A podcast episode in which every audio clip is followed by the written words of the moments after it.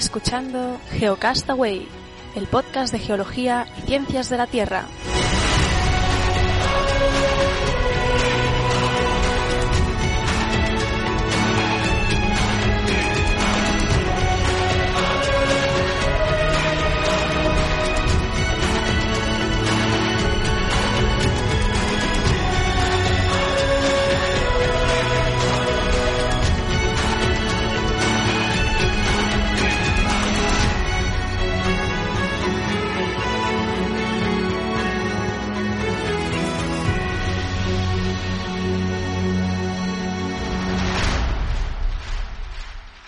Saludos, bienvenidos geonáufragos del mundo a nuestro programa número 55, también conocido como quincuagésimo quinto, eh, que bueno, el mes, el mes pasado, o no sé si fue en un semanal, que dije una fracción en vez de un ordinal.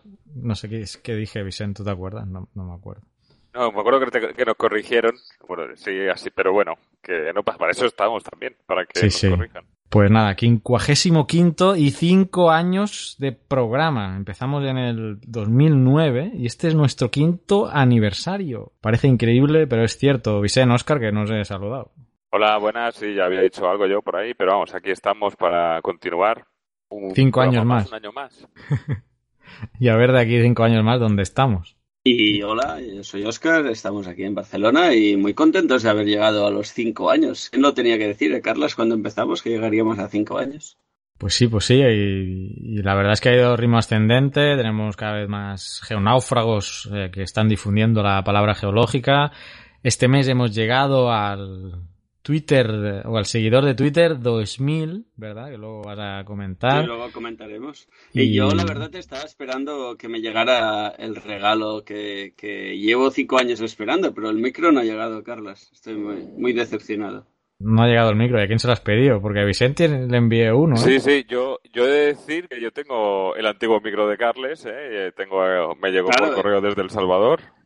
Y yo que llevo cinco años aguantando a Carlas, resulta que no tengo micro, no hay derecho. No hay derecho. Voy a hacer hemeroteca. Voy a buscar en la hemeroteca porque voy a buscar las veces que te he recomendado o ofrecido un micro y las veces que lo has rechazado para el siguiente programa, para que no me reclames más. Eh, bueno, vamos a hacer un poco de menú de hoy. Con la intro no sé qué tan larga va a ser. Supongo que larga, como siempre. Vamos a comentar por mi parte documentales. Vamos a hablar de cada uno de sus cosas.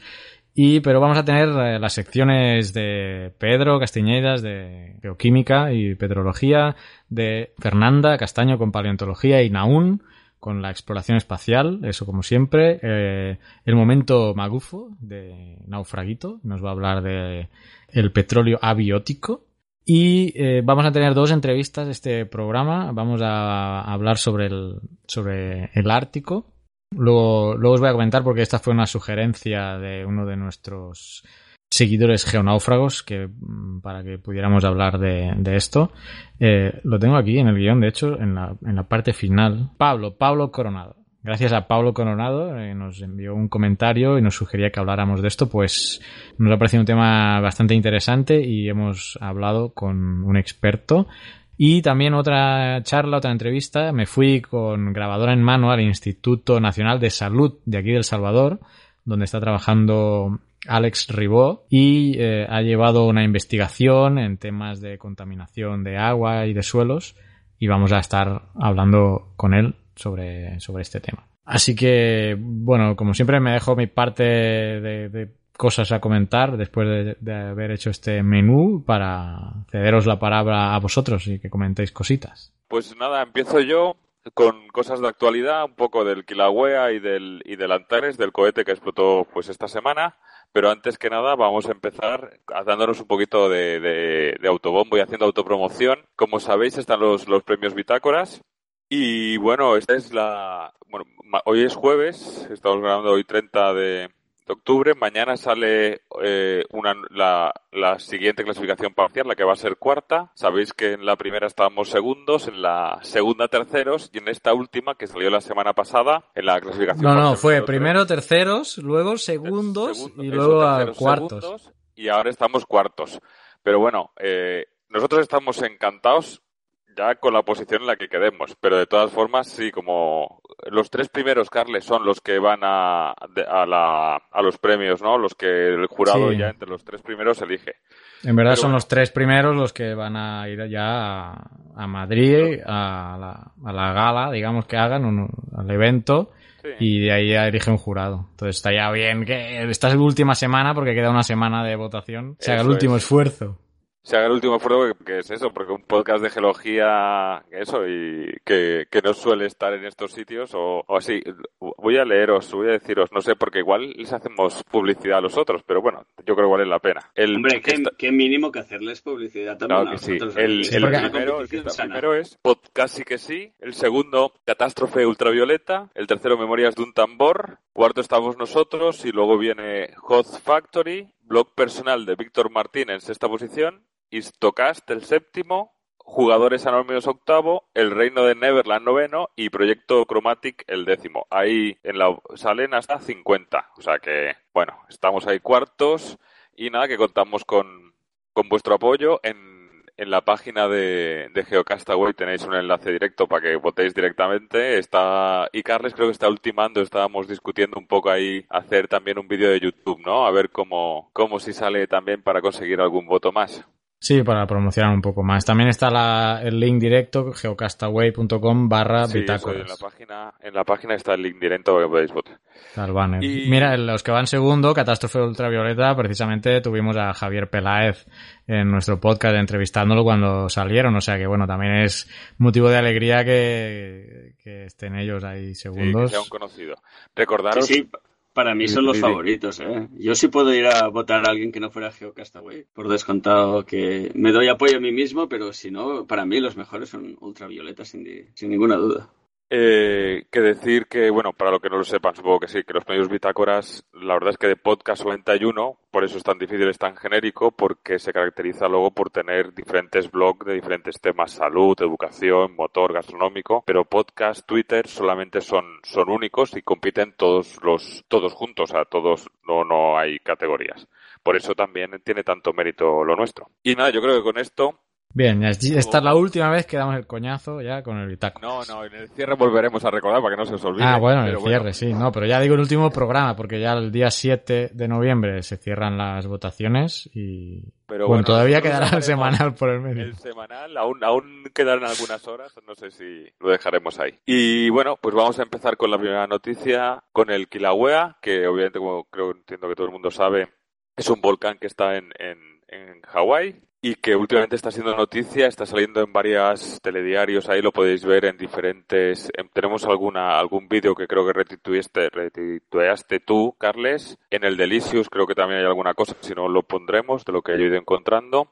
Hay unas imágenes espectaculares de, del flujo del lava. Y entonces, bueno, vamos a empezar hablando un poco de, del volcán, luego algunos datos y bueno, y continuaremos por ahí.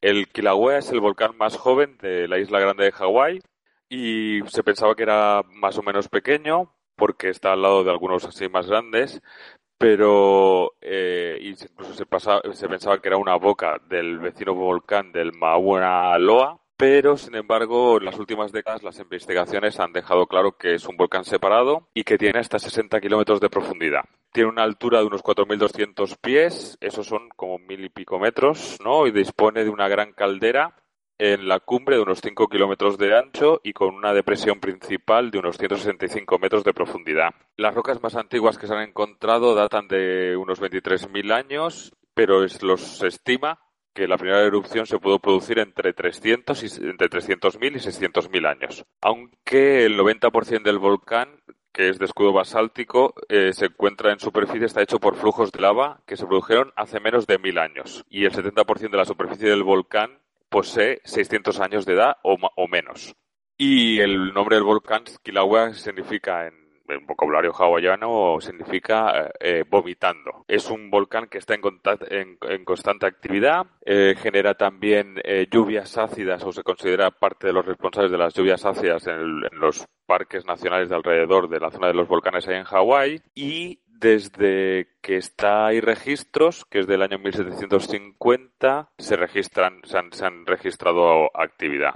Lo curioso es que por aquí he leído, me ha parecido entender, que esta erupción, que es, es continua, se comenzó hace 30 años y que desde entonces no se, considera que sigue más o menos activa, aunque tiene diferentes pulsos o diferentes eh, flujos. Actualmente, pues eh, hay al menos 60 edificios de la aldea de Pajoa que están amenazados por el avance de la lengua del volcán. Se considera que hay unos 900 escolares que van a tener que ser evacuados. El gobernador de Hawái, Neville Abercrombie, está pues está pendiente de la declaración de desastre para poder habilitar la ayuda federal. Y si no habéis visto las imágenes, os recomendamos que las veáis y los vídeos. Y por último, Referente al Kilauea, igual que volvemos muchas veces o cuando hacemos los sismos vamos a la página del USGS, pues deciros que obviamente en este caso la página del USGS, si lo buscáis, están los partes diarios de cómo avanza la situación ahí. Incluso hay links a, mapas y webcams. Y hay fotos, vídeos, mapas y hay webcams. Yo las he estado viendo ahora antes del programa, no se ve gran cosa porque por lo que sea, está, bueno, no, no se veía muy bien tampoco tengo un ancho de banda así muy bueno. Pero bueno, algunos datos, por ejemplo, de, del parte, hoy es 30 de octubre, pues del parte de ayer, miércoles de octubre, a las 5.52 de la tarde. Por ejemplo, el flujo, te dicen, el flujo ha continuado moviéndose a través de la propiedad privada hoy. El límite principal del flujo ha avanzado unos 10 metros por hora esta tarde, pero ha sido variable la velocidad en las últimas 24 horas. Eh, el flujo se ha movido colina abajo unos 125 metros desde las 5 de la tarde del día anterior y el ancho del flujo es algo inferior a 50 metros en la, en la parte frontal. A las cuatro y cuarto de la tarde, el flujo de unos 185 metros estaba, estaba, perdona, a unos 185 metros en línea recta de la carretera a la villa de Pajoa y a unos 775 metros de, en línea recta de la autopista 130. El, de, el lóbulo de lava sur del flujo principal no ha estado activo hoy, pero hay un, pero hay un, un par de pequeñas brechas en la parte norte de este flujo que han avanzado entre 70 y 110 metros. Bueno, y ahí eso, lo tenéis eso en el, en el USGS, obviamente está en inglés, pero vamos, que se entiende bastante fácil y aparte tenéis los links a, a fotos, vídeos y, y demás información y ya les digo hasta webcams de la caldera. Pon el tipo, pon el tipo de lava que es. ¿Eh? Es, es, es basáltico, está por ahí. No sé, lo he leído, como he leído bastante, he hecho una mezcla de cinco o seis fuentes diferentes. sí, yo, hablo de memoria, pero, y para explicar un poco a los oyentes que nos puedan escuchar y que quizás no sepan tanto de geología, eh, eh, son un tipo de volcanes, los que se llaman escudos, que son un tipo de erupciones con emanación de lava de una manera muy tranquila, no son no existe una peligrosidad debido a explosiones o flujos de lava así repentinos, sino que es una, una un, un sacar lava, por decirlo fácilmente, muy tranquilo se consolida el frente y de la presión se rompe y sale una brecha y cae como una lengua de lava, pero ya te digo, estamos hablando de velocidades de 10 metros a la hora, para que la gente se haga una idea. Es decir, que, que vamos, que obviamente es totalmente destructivo, pero no es un no, ¿cómo se llamaban? Las explosiones, ah, no me acuerdo del nombre. Freáticas. no, sí, freáticas así, que son flujos así oleadas, o, y y oleadas, oleadas piroclásticas que destruyen todo a su paso a una velocidad brutal, ¿no? Esto totalmente diferente. Sí, estamos hablando de una cosa que tiene un riesgo, una peligrosidad, pero que es muy tranquila, es muy, muy pausado que va avanzando, que detenerlo, como hablábamos en, un, en el podcast mensual anterior, no es fácil, pero sí que lo, ves venir con suficiente antelación como para poderte apartar o filmarlo tranquilamente al lado del volcán. Sí, de, de hecho las, las imágenes, yo creo que si ponéis en, Google directamente el Kilauea erupción, creo que se ven un montón de imágenes y de vídeos y eso que, que son espectaculares y, y, obviamente que están muy cerca, que si fuese mucho más peligroso no, no podría ser. Y bueno, si queréis decir algo más o el Kilauea. Bueno, esto, esto viene después de que el mes pasado Oscar hiciera un, un, monotema sobre las barreras, bueno, también eh, sobre la erupción, las erupciones y cómo contenerlas. cómo, contener una erupción, sí, sí. Y al mes siguiente pasa esto.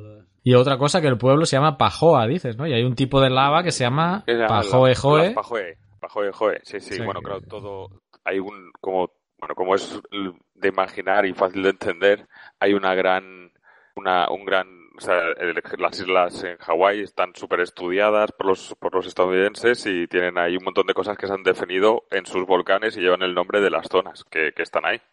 Igual que las otras erupciones son estromboliana, pliniana y tal, que hacen referencia pues a, a en Italia, ¿no? Pues donde hay y donde le ponen el nombre, es que no tampoco es es de cajón. Muy bien. Eh, y bueno, y seguimos con la otra noticia así también que ha salido en todos los medios, que no sé si la habéis podido ver también, supongo que sí. Sí, sí lo he visto. Que la, el, creo que del miércoles al jueves, la noche del miércoles al jueves, estalló un cohete que iba, que se dirigía con, con material y con un aprovisionamiento a la Estación Espacial Internacional en Estados Unidos. Eh, iba sin tripulación, no ha habido daños personales, pero sí muchos daños eh, materiales. Las imágenes que también, eh, bueno, han salido en todas las televisiones son espectaculares. Y bueno, eh, también, bueno, se ha generado cierto debate, sobre todo por el tema de que la NASA que carece de los fondos que carecía antes, eh, tiene esto subcontratado. Pero bueno, alguna de las de los datos, lo curioso es que se pospuso el lanzamiento un día porque esto está en, el, en una isla en el estado de Virginia, en la costa este de Estados Unidos, y en la zona de, la isla, en la zona de influencia donde iba a hacer así, había un barco y tuvieron el, día que estaba previsto lanzarlo y lo retrasaron un día. Imagínate, los del barco se les llega a pillar la explosión. También recordar que es el primer accidente de este tipo de la NASA desde que, desde que se desintegró el Columbia en el, en el 2003, que ahí sí que hubo... El cohete, que era un Antares, eh, lo gestionaba la empresa Orbit, eh, Orbital Science, que es una de las dos empresas que está subcontratada por la NASA para hacer este tipo de, envíos. Lleva unos 2.000 kilos, unas 2 toneladas de material a la Estación Espacial Internacional, donde ahora, hay, ahora mismo hay 6 astronautas, y aparte lleva 700 kilos de material para experimentos científicos. Lo primero que han dejado claro es que no hay ningún problema de suministro para los de la Estación Internacional. Creo que en esta última semana ha salido un cohete de Kazajistán y otro desde Rusia o desde China, o sea que, en principio no es así. Desde la NASA se dice que la pérdida del material no ha sido algo irreemplazable como otras veces, igual sí que eran cosas únicas, sino que esto era una cosa un poco más rutinaria y, experimentos que sí que se pueden replicar. Aún así, Aún así, se calcula que el coste de este, de este estallido o sea, son unos 200 millones de dólares. Este era el tercer eh, lanzamiento que esta empresa Orbit Science eh, realizaba, pero este era el primero que, bueno, este, la carga de este cohete era un 15% más y llevaba un motor algo más potente. Y lo único que, ha trascendido es que parece que el cohete se inclinó un poco hacia la izquierda a la hora de despegar, pero todavía se está investigando y no se tienen datos sobre el, eh, el motivo real de la explosión. Y decir que eso, que Orbital Science, que es un debate que se está generando ahora. Creo que tiene contratado ocho, tiene ocho lanzamientos concedidos por un contrato de 1.900 millones de dólares con la NASA este era el tercero. Y la otra empresa subcontratada es SpaceX, que ha efectuado tres lanzamientos de los 12 acordados por un contrato de 1.600 millones de dólares. Y que aparte, eh, la NASA también ha hecho una concesión hace poco de que un contrato, por un lado, de 4.200 millones de dólares al fabricante de aviación Boeing y 2.600 millones a Spaces para transportar astronautas estadounidenses a la Estación Espacial Internacional para, en principio, para con el horizonte 2017-2018. Y actualmente solamente Rusia es la que lleva eh, astronautas a la Estación Espacial. No sé si habéis oído alguna cosa más o queréis comentar alguna cosa más. Solo eso, decir que los, rusos al día siguiente o al cabo de dos días sí que enviaron un, un cohete Soyuz, diría que era. Hablo de memoria y, nada, que... Sí, no, no, creo que ha habido esta, esta última semana otros dos que sí que han ido bien. Que decir, y bueno, y estábamos escuchando, bueno, estaba diciendo que, que esta gente había lanzado, los de Orbit Science habían lanzado dos más, este era el tercero, y los, los de SpaceX siguen lanzando han sido lanzando. O sea que en principio esto no parece ser que no los va a detener. Solo comentar eso, los recortes en la NASA que, que están las misiones tripuladas no salen de Estados Unidos, sino que, pues como decía Oscar, los cohetes Soyuz son los que están enviando las, las misiones tripuladas, hasta donde he podido leer. Entonces, eh, Sí, luego voy a comentar un documental sobre Marte, pero bueno, a este ritmo, obviamente, Estados Unidos no, no creo que pueda eh, enviar un, un, cohete hacia, hacia ningún otro sitio que no sea la Estación Espacial Internacional. Bueno, han hecho la concesión ahora para Boeing y para SpaceX para poder mandar astronautas al, a la estación espacial. O sea que yo creo que de hecho es de las últimas noticias que, que, que para el 2017 poder volver a llevar astronautas de Estados Unidos, porque luego sabemos que son, son astronautas que pueden ser, la nacionalidad puede ser de cualquier parte del mundo, pero que se han formado allí o que están trabajando allí. Pero bueno, veremos, veremos cómo, cómo avanza y si esto afecta o no afecta al desarrollo de, la, de, A ver. todo esto. Y he leído que había ahí algunos experimentos de algunas escuelas también. Sí, pero digo que lo que sí que han dicho es que no, como que no se ha perdido gran cosa, como que podía, podía ser bastante peor. Bueno, bueno. Pues La, la agencia señaló además que no había material absolutamente importante, entrecomillado, ¿no? Hombre, que- díselo al, al científico que se le ha ido el experimento de Algarete. Sí, pero imagínate que, que estás mandando una cosa que es una que llevan 25, 25 años, no, pero 5 años preparando ese experimento, que no hay una segunda tal, no sé qué, y se pierde. No, sí, sí. Pues, pues eran Imagínate que- podrían ser El Curiosity hubiera estallado, entonces eso sí hubiera sido un drama. O que hubiese ido gente, que decir que por eso te digo que dentro de lo malo ha sido lo menos malo. Así que nada, yo por ahora con, con esto te dejo, Oscar, que continúes tú. Señor Oscar Jané, usted Señor. estuvo en las jornadas de podcasting de Barcelona. Correcto. ¿Esto que es un tercer grado? ¿Me vas a hacer un interrogatorio? No, no, no. Es que aquí, como se trata mucho de usted a la gente, pues ya se me ha pegado. Ah, Pero cuéntanos, cuéntanos cómo fueron las jornadas. Pues bien, bien, la verdad es que bien. No pude estar los tres días. Mis obligaciones de padre y de persona estresada no me dejaron disfrutar al máximo de las jornadas. Tuve solo el día central, el, mar- eh, el martes, no, perdón, el sábado, que es cuando ha- había más actividades.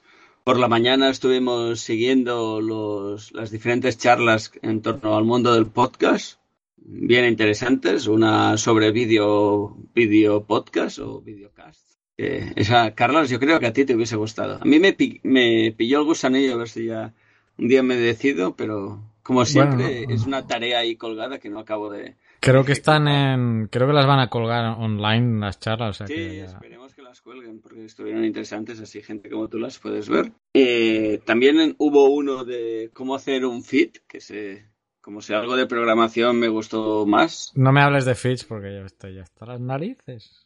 ¿Qué más? ¿Qué más? Y luego la primera charla de la mañana estuvo bien. eh, era problemas técnicos al grabar un podcast y daban consejos. de, de- de eso sabemos un montón. Sí, por eso cuando él hablaba yo decía, eso es lo que nos pasa a nosotros. Me quedé tranquilo porque toda la gente de- del público que estábamos por allá hicimos la misma cara de, eso es lo que nos pasa a nosotros. Te que- y estaba todo el mundo así diciendo, sí, sí, te entiendo, te entiendo, ¿no? Exacto, correcto. Así que me quedé un poquito tranquilo y no, no me hundí en la miseria de pensar que, que somos un pequeño desastre, sino al contrario. Dije, mira, estamos en la media. Ese honor de- del perdedor. ¿Y qué más? Y por la tarde estuve, estuve escuchando directos a la gente de Istio. Ahora hablo de memoria y seguro que la cago, pero Istiocast. Isto, Istocast. Istocast. De historia. que no hacía gen. Bien. Y sobre todo que fue un placer conocerlos a, a la gente de, de la Guardilla y de Paciencia la Nuestra, que estuvimos charlando un poquito sobre podcast de ciencia y cómo lo hacíamos y qué era un podcast. Hubo un pequeño debate ahí de qué era exactamente un podcast. Cada año se da ese debate.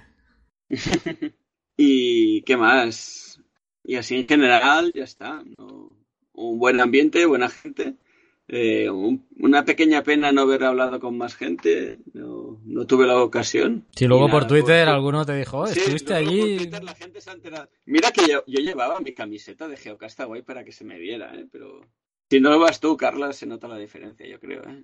Tu presencia física. No, sí, tampoco. No es que me conocieran tampoco especialmente. Lo que pasa es que como hago los vídeos de YouTube, quizá me tienen la cara La gente te tiene más visto. Pues eso. Eh, yo fui allí mi camiseta esperando que la gente viniera hacia mí, pero no. Tengo que cambiar de estrategia.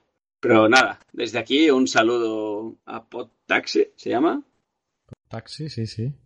Sí, ¿no? Que siempre está ahí escuchándonos y, y, me dijo que estaba ya en la jornada y a mí también me hubiese gustado. Sí, yo lo conocí en Madrid, así que sí, sí, un saludo para Taxi que sé que nos escucha.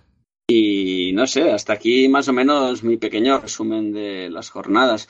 Cuando estén colgadas ya intentaremos pasar nuestro enlace ahí en el podcast nuestro, en, el, en, el, en la página web, perdón. Y, y ya está. A ver si la, el año que viene nos lo podemos montar y estamos allá dos o tres. A ver si Vicente también... Ahora le toca a Vicente, ¿no? El próximo número. Sí, no se sabe dónde serán, ¿no? Todavía. No, yo eh. como mínimo no me enteré. Pues tiene, pues siempre tendría que fuesen o en Sevilla o en Valencia. Vale. Pues en Valencia no han sido nunca.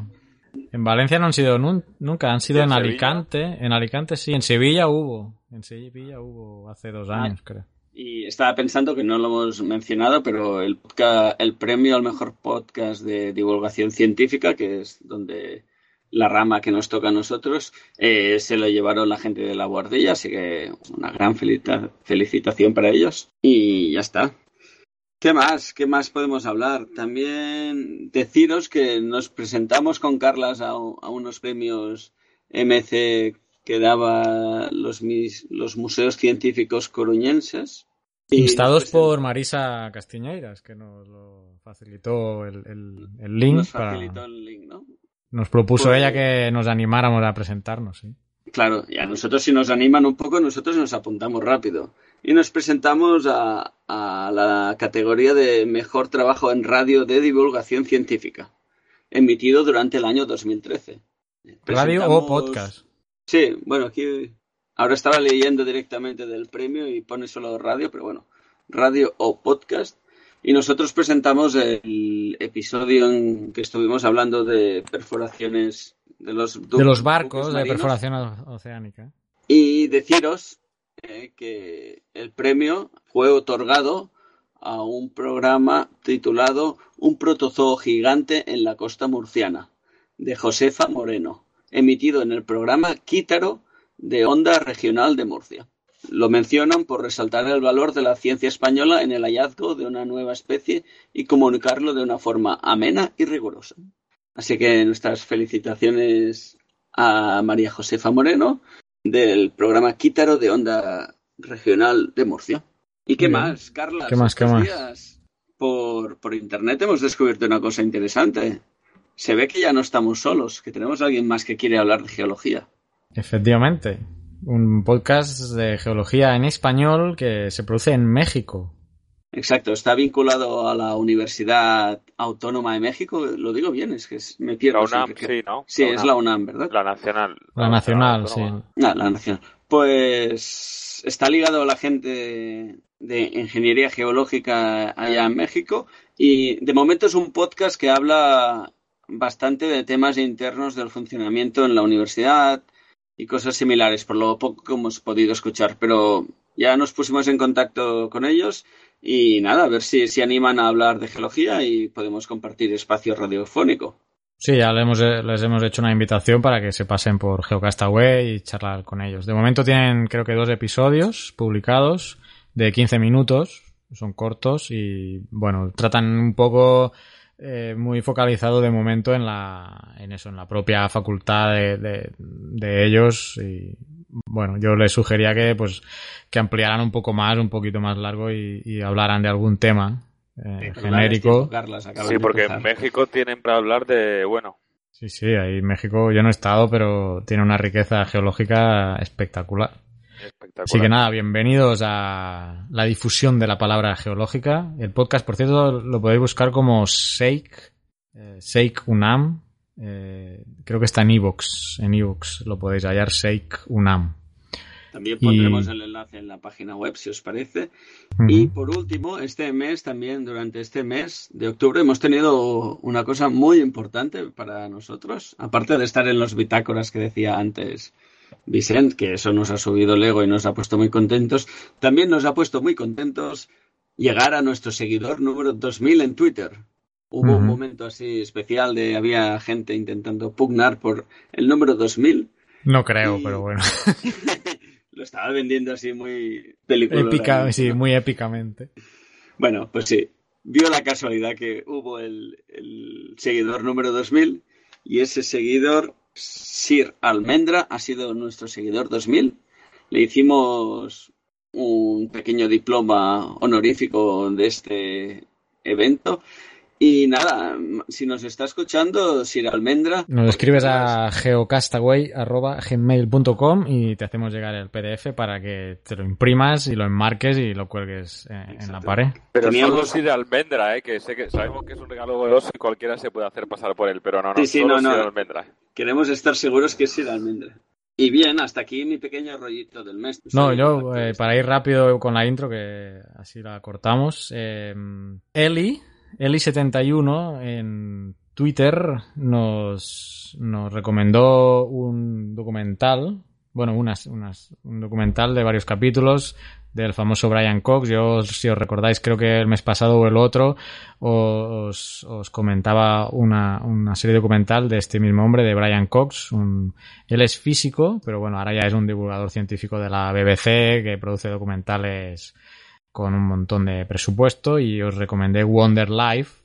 Y ahora pues acaba de, de, emitirse, está en emisión Human, Human Universe y pues Eli71 nos lo, nos lo envió por, por Twitter. Yo he visto el primer capítulo y me encantó incluso más que Wonder Life y os lo recomiendo que lo veáis hasta donde yo lo he visto en eh, creo que lo podéis ver a través de la página de la BBC de ellos la página propia. Tienen el episodio disponible por dos semanas y si no está en YouTube de momento, no lo, no lo han quitado, aunque obviamente no es legal, pero está en YouTube. Yo lo he visto que el primero y el segundo capítulo está en YouTube. El documental, pues esto, el primero, el, las, la serie se llama Human Universe y tiene varios episodios. A ver si puedo entrar y os digo los dos que se han emitido, cuáles son los, los títulos. En el primero me, me encantó. Eh, Brian Cox, como os decía, pues es un gran divulgador y el presupuesto se nota porque están viajando por diferentes países de todo el mundo y en el primero acaban en, creo que es en Kazajistán, en una reentrada de tres astronautas que estaban en la Estación Espacial Internacional y se va con el equipo de, de recogida de los astronautas. Y bueno, es simplemente espectacular el final de, de ese episodio, que se llama Spaceman, el primero. Y el segundo es Why Are We Here? Porque estamos aquí. Y veo que ya se han emitido cuatro. Yo solo he visto el primero, el otro día empecé a ver el segundo, pero en eso, por motivos familiares, básicamente mi hija me, me interrumpió y tuve que dejar de verlo. Pero bueno, estoy en el segundo y veo que hay cuatro. El cuatro de cinco son seis. Son seis episodios que, pues ya os digo, están en, el aire todavía. ¿eh? El, quinto se va a emitir eh, este próximo domingo. Así que fresquito, fresquito este documental. Muchas gracias a Eli, Eli71. Bien, pues he hecho este comentario de Human Universe. Dime, dime. Me, ha gustado mucho el concepto de la, la BBC de ellos. ¿Eso implica que hay una BBC nuestra o cómo está el tema? He dicho BBC de ellos, pues no sé en qué contexto lo he dicho, pero bueno. Obviamente, si tengo que decir que Televisión Española es la BBC nuestra, vamos, apañados. Porque, eh, bueno, la producción de documentales de la Televisión Española eh, deja mucho de que desear. Últimamente, por cierto, eh, bueno, está Luis Quevedo con su 14. ¿Y tú lo has visto? ¿Has visto algún programa? No, yo no, no he podido ya. Ya me gustaría, pero lo que digo siempre, voy más estresado de lo que mi cuerpo puede aguantar y no tengo el tiempo para, de momento, poder ver episodios de nada. Bueno, pues... ¿A qué hora es? ¿Sabéis cuándo es? Eh, bueno, están en el Televisión Española a la carta. Yo lo, ahí he visto creo que dos episodios. Hay uno sobre satélites que está muy interesante. Es el que he visto. Bueno, sigo, sigo. El mes pasado os hablé de la serie Manhattan, que obviamente seguro que no habéis tenido tiempo de ver. Digo Vicen y Oscar, no los oyentes, ni nuestros geonófagos. Mm, Pero solo quería aclararos que, aunque está basada en el hecho real de la producción de la bomba atómica, eh, quería aclararos que es una historia de ficción, o sea que los personajes que salen ahí y ciertas cosas que pasan mm, no fueron verídicas. Si es verdad el contexto eh, en el que se mueve, en, en, la ciudad de Los Álamos, creo que se llama, que está eh, construida. Eh, bueno, aparecen ciertos personajes reales, como el propio Oppenheimer, Robert Oppenheimer, o Niels Bohr, aparecen por ahí. Pero bueno, solo quería aclararos que no os toméis la serie como estrictamente histórica, porque pues no lo es, es de ficción.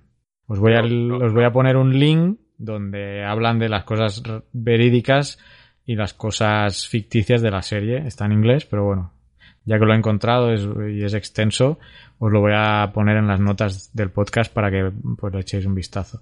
Ya ha terminado la primera temporada y bueno, supongo que ahora tardarán pues eso, entre medio año y ocho meses en sacar la segunda temporada. Y bueno, lo dejan un momento álgido en el, en el último capítulo en el que des, de las dos líneas de investigación ya se desecha una. Se desecha una que era la principal, de, de hecho, que estaban llevando en la serie, que era la, la del enriquecimiento de plutonio, creo recordar. Y ya se decantan por la, por la implosión. Y bueno, Estaba, es una serie que aparece a Cebes, por lo que veo, con las dos líneas de investigación. Quiero decir que, no sé si lo, lo, hemos hablado alguna vez, que hay, un, hay una película que se llama Creadores de Sombra, que también, que está, que también es, eh, eh, se basa eso en el desarrollo de la bomba atómica y que es de Paul Newman y de y John Cusack, por si a alguno le interesa verlo ahí más concentrado. ¿eh? Que, que, está vale. en, en, ¿Cómo repite el, el nombre? Se llama Creadores de Sombra. Es una película de Paul Newman cuando ya Paul Newman ya era así más mayor. De hecho, sale John Cusack. Y bueno, el título original es Fat Man and Little Boy, que son el nombre de las dos bombas atómicas. Y en Latinoamérica, lo tengo por aquí, se llamaba Arma Secreta y Proyecto Manhattan. Pero bueno, es de 1989. También cuenta bastante bien la, la historia de, de, estos científicos en este pueblo ahí. También salen personajes sigue siendo una película, también sale Oppenheimer, salen Bohr, salen todos ahí. Más. Pues mira, Así que nada. Muy buen apunte, yo me lo apunto porque no, no la he visto. Eh, otro documental, este también es de la BBC, de la BBC Horizon, uno de los capítulos, se llama Man on Mars, Mission to the Red Planet. O sea, hombre en Marte, misión hacia el planeta rojo. Bueno, es interesante porque, bueno, habla desde el punto de vista de Estados Unidos, sobre todo de la NASA, cómo se están preparando para, para ir a, a Marte, aunque, bueno, con lo que hemos comentado antes de la explosión del, ¿cómo se llamaba? Antares, del Antares, sí, ¿verdad? el Antares. Antares, sí. Pues bueno, eh, también eh, en el propio documental se, se menciona que tal como está la inversión ahora en, en exploración espacial en Estados Unidos, bueno, es probable que se tarde un poco todavía en, en llevar seres humanos a, a Marte. Pero bueno, el documental está dividido en varias fases. La primera es sacar, o sea, primero salir de la Tierra, qué, qué tipo de cohetes se necesitarían, eh, habría que construir, supuestamente, sacar los módulos al espacio, construir eh, esos módulos orbitalmente y de ahí como un, una lanzadera hacia Marte. La otra es el propio, el propio viaje, como sobrevivir o aguantar eh, el viaje en tiempo, en, en, en radiación, etcétera. Y la otra es eh, bueno. habitar, o sea, colonizar ya Marte y, y, muestra algo interesante que es el diseño de trajes de, los nuevos trajes espaciales para poder caminar por Marte. Así que bueno, eh, no es que sea, no me pareció impactante, pero hay partes del documental cuando están probando ciertos cohetes o, o esta parte del traje nuevo que están probando parecen interesantes. Sí, Vicente, a decir. Sí, que en el, en el Geocast semanal, que sabéis que los, todas, menos las semanas que hay mensual, hacemos una recopilación de noticias que tienen que ver con temas así. También hablamos de la Más One, hablaste tú, ¿no? Si no me acuerdo mal, de un sí, estudio sí. De, de, Harvard, ¿era? Del que MIT. hablaba un poco de todos los problemas que podían tener, ¿no? Que, sí, bueno, es que el proyecto ¿no? este de la Mars One es otra cosa, es enviar gente sin... Sí, este era el de la Mars One. Sin regreso. Bueno, sí. Y estos fueron los del MIT, los del Massachusetts Ah, los del MIT, es Institute of Technology. Hicieron un, un informe, eh, bueno, hablando de todos los problemas que se plantean en este Mars One, que, bueno, de momento no tienen muy poco financiamiento con, con el cálculo de presupuesto que, que han hecho estos en el, en el estudio. Porque, bueno, pues lo que decíamos, sacar una nave al espacio con, con el peso y todo lo que requiere llevar a Marte eh, no es barato. Y bueno, y me he dejado el mejor para el final. Vosotros os acordáis de los mineros de Chile que quedaron atrapados, ¿no? Sí. Estuvieron varios días, creo que algunos meses no. incluso, Sí, sí. semanas, o sea, estuvieron mucho tiempo.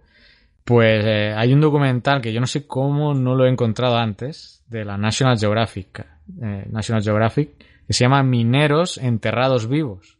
Y si no lo habéis visto, o sea, ya podéis ir a verlo porque es espectacular.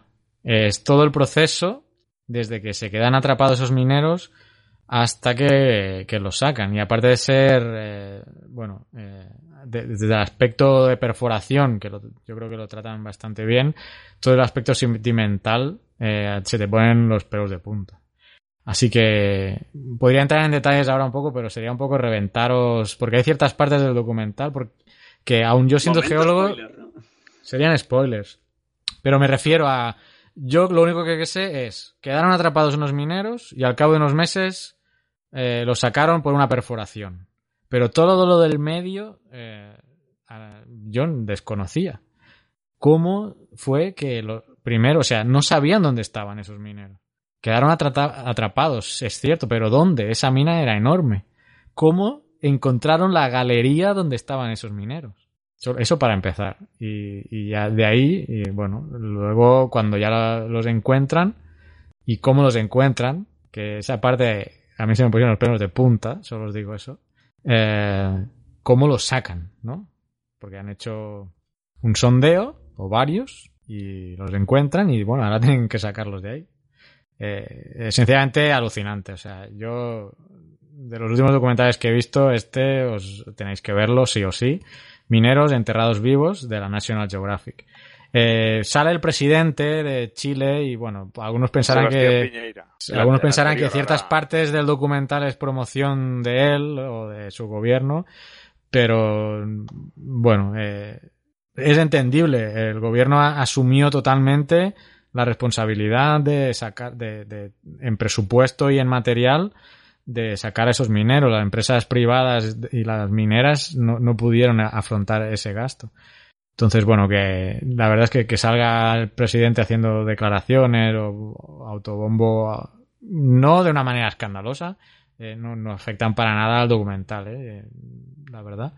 Así que muy recomendable. Luego estoy investigando eh, por si había algún otro documental, aparte de este del Nat Geo, porque algún, a ver si alguna otra cadena lo había hecho. He encontrado, no lo he visto, la cadena Nova, he visto que sí tenía, tiene otro que se llama Emergency Mine Rescue del canal Nova. Este no lo he visto y bueno, puede ser que esté bien y quizá trate lo mismo, no sé, no lo he visto. Solo lo menciono porque también va sobre este rescate de los mineros. Pero bueno, eh, yo lo he visto en Netflix. Podéis buscar en YouTube por si está ahí.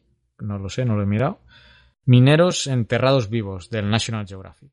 Y nada, he dicho esto, eh, yo creo que podemos ir cerrando la intro, que como siempre nos hemos alargado un montón. Si vais a comentar algo. No, nada, yo creo que podemos cerrar la intro y pasamos a los sismos, que cuando hemos hecho el, el esqueleto del programa nos hemos saltado a decir que existe la sección de los sismos, Carlas.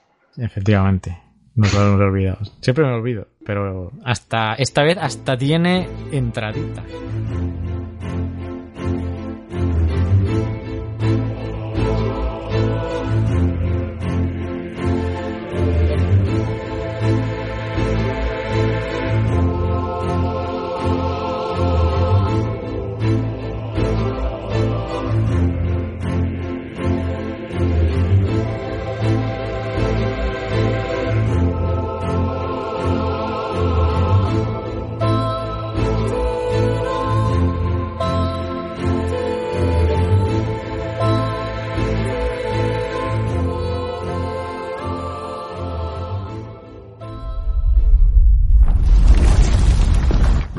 Del mes.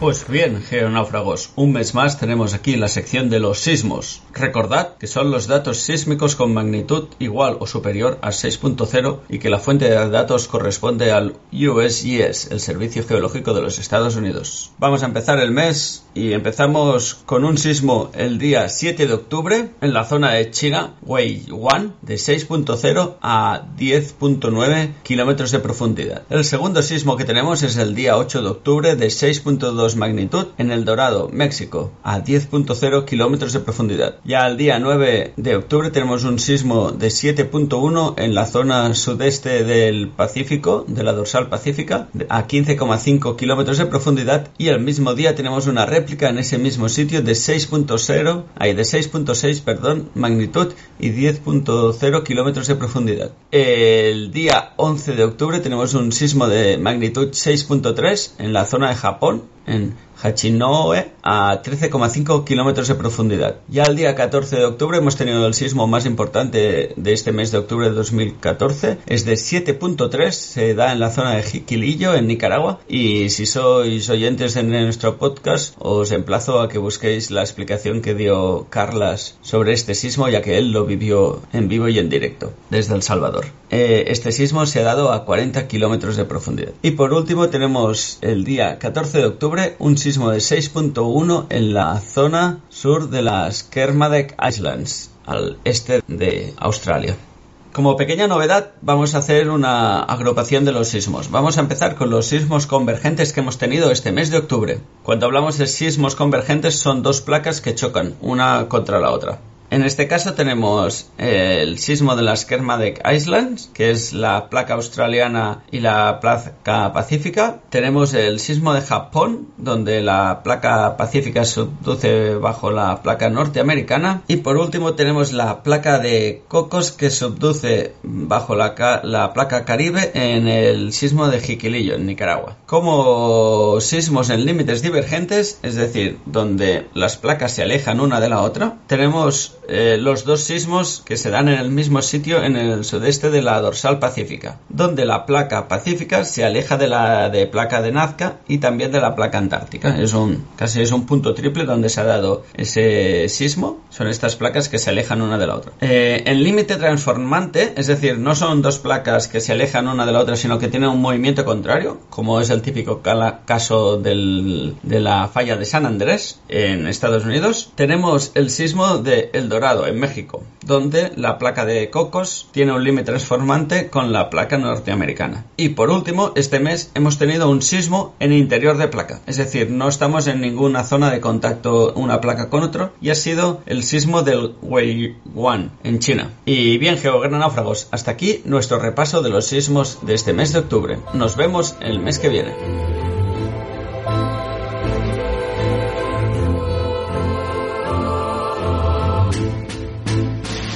Estás escuchando Geocastaway, el podcast de geología y ciencias de la Tierra.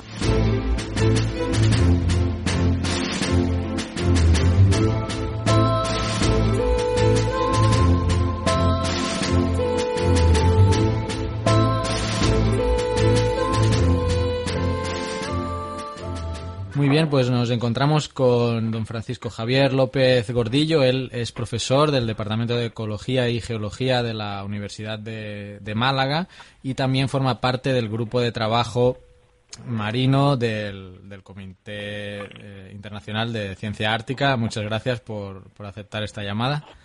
Muchas gracias a vosotros por llamarme. Eh, bueno, quizá podríamos empezar un poco por, por este grupo al que usted pertenece, si nos pone en contexto eh, el Consejo del Ártico, cómo funciona, cuál es su propósito y cómo es que España está ah, como, como, miembro, ¿no? Porque eh, no, no, está tocando directamente al, Ártico, si nos pone en contexto esta parte.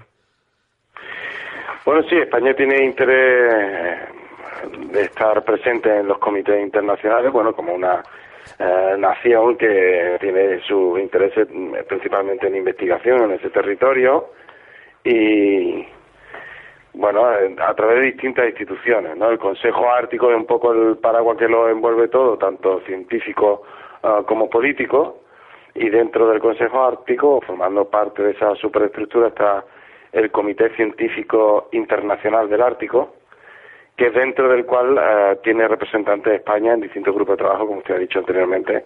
Está el grupo marino, está el grupo de glaciares, en fin, distintos grupos de atmósfera, distintos grupos de trabajo que intentan eh, discutir o debaten sobre cuáles son los aspectos científicos más relevantes a los que se debe dedicar recursos y atención en investigación, es decir, cuáles son las lagunas de conocimiento que aún quedan por cubrir. Porque este Consejo Ártico, digamos que es independiente o, por ejemplo, forma parte de las Naciones Unidas. Pues esto no sabría decírselo bien. Yo creo que no, que no está dentro de las Naciones Unidas. Yo creo que lo conforman fundamentalmente países que tienen eh, territorio en el Ártico, Canadá, Noruega, eh, etcétera, y, luego naciones que así, pues por así se podría decir, naciones invitadas que tienen interés en el Ártico aunque no tengan territorio como podría ser, pues, lógicamente, Francia, eh, España o cualquiera de estos otros países que no tienen, no tienen su frontera no está dentro del Ártico. Y una de las misiones de, como decía, está, está la parte política y la parte científica.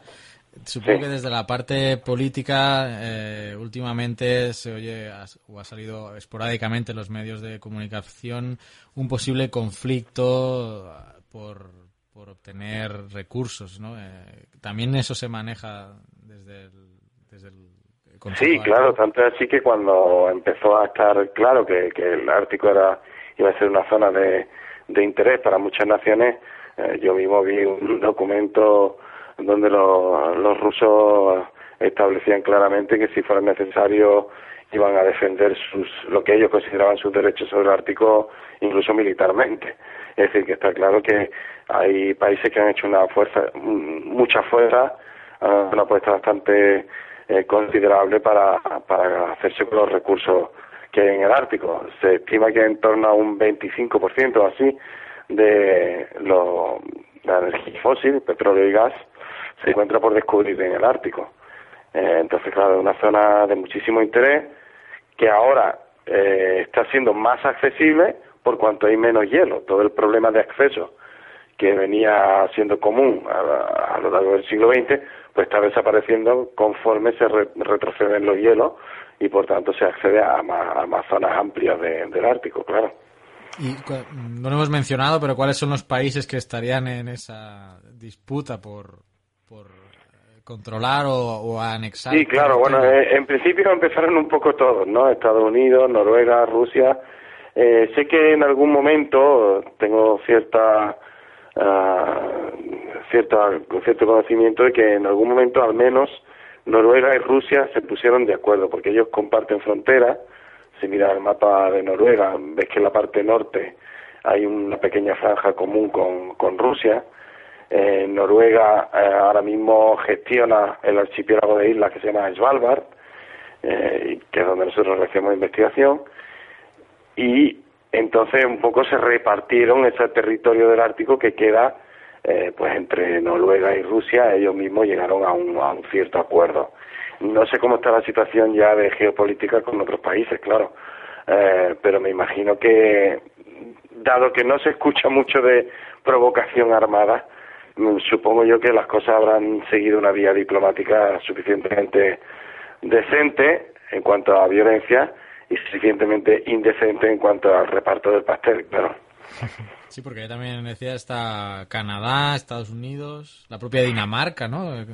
Claro, es que el Ártico es muy extenso y tendría que tener zonas que en principio no tendrían por qué pertenecer a ninguno de esos países. De hecho, la visión de los científicos siempre ha sido la apuesta de los científicos por el Ártico que se hiciera un tratado del mismo tipo que se hizo el Tratado Antártico en, justo en el otro polo, en el polo opuesto del planeta, donde distintos países tenían reivindicaciones territoriales, se llegó al Tratado Antártico, eh, en el que todos los países estuvieron de acuerdo en, que no perteneciera a ningún territorio de la Antártida a ningún país en concreto, sino que todo fuera una gran plataforma de investigación.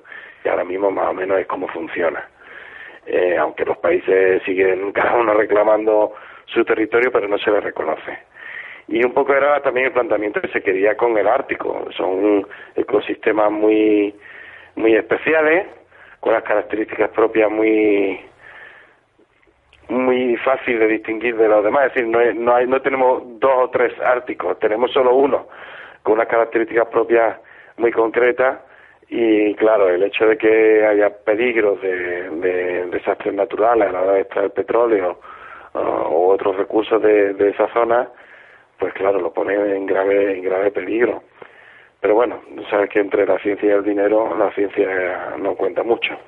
Eso es cierto. Y bueno, lo que acabas de comentar, eh, de hecho quería preguntártelo porque para la Antártida se logró un consenso y aquí no se ha logrado. Parece evidente que el, el, motivo de por qué no se ha logrado es precisamente esos recursos. Claro, no, no hay ninguna duda.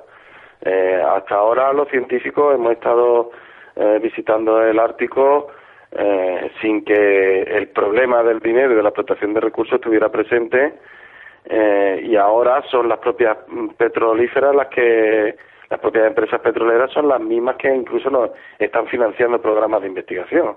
Hay petroleras financiando eh, investigación sobre sedimentos contaminados para ver hasta qué punto la fauna y la flora de los sedimentos marinos aguantarían una contaminación, un vertido, etcétera, etcétera. Ellos han financiado también algún uh, laboratorio marino que existe ahora mismo en el Ártico y, en fin, están ellos mm, un poco queriendo camelarse a los científicos para que no pongamos demasiadas pegas.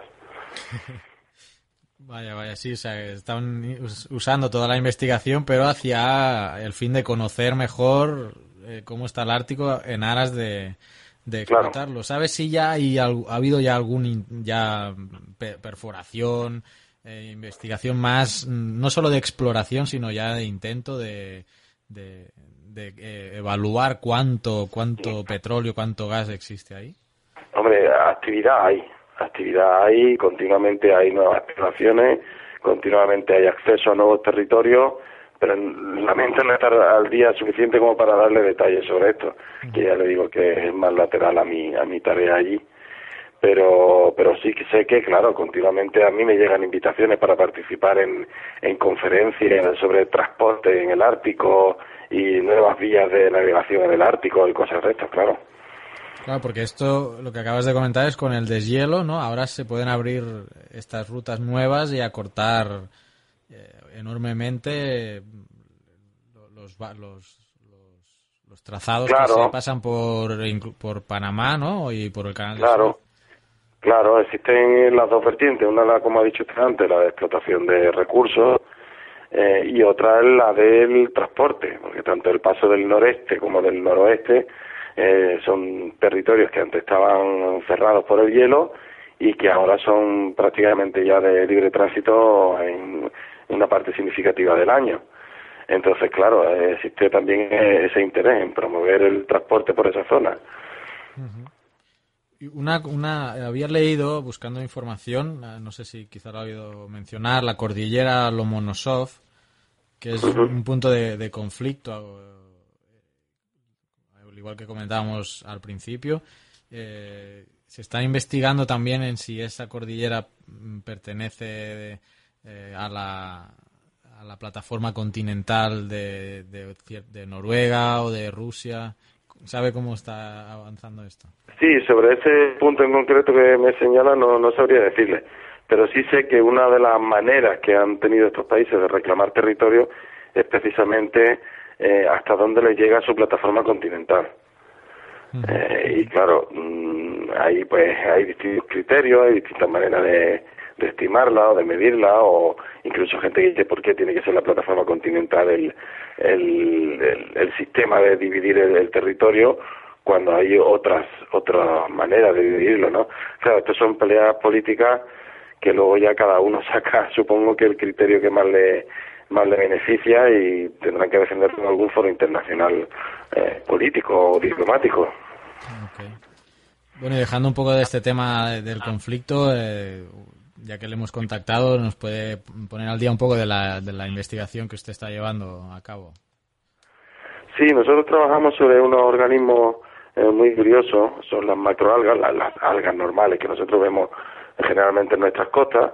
Nosotros decimos macroalgas para distinguirlas del, del micro, de, la, de los microorganismos que solo se ven bajo un microscopio. Eh, y estas macroalgas son de los pocos organismos eh, fotosintéticos que, que duran, que permanecen en el Ártico durante todo el año, porque el fitoplancton, estas algas microscópicas marinas, desaparece rápidamente en primavera, desde que se rompe el hielo hasta que se acaban los nutrientes, pues apenas en dos meses han aparecido y han desaparecido. Pero las macroalgas tienen que aguantar días de sol continuo en verano y una noche que dura cuatro meses en invierno.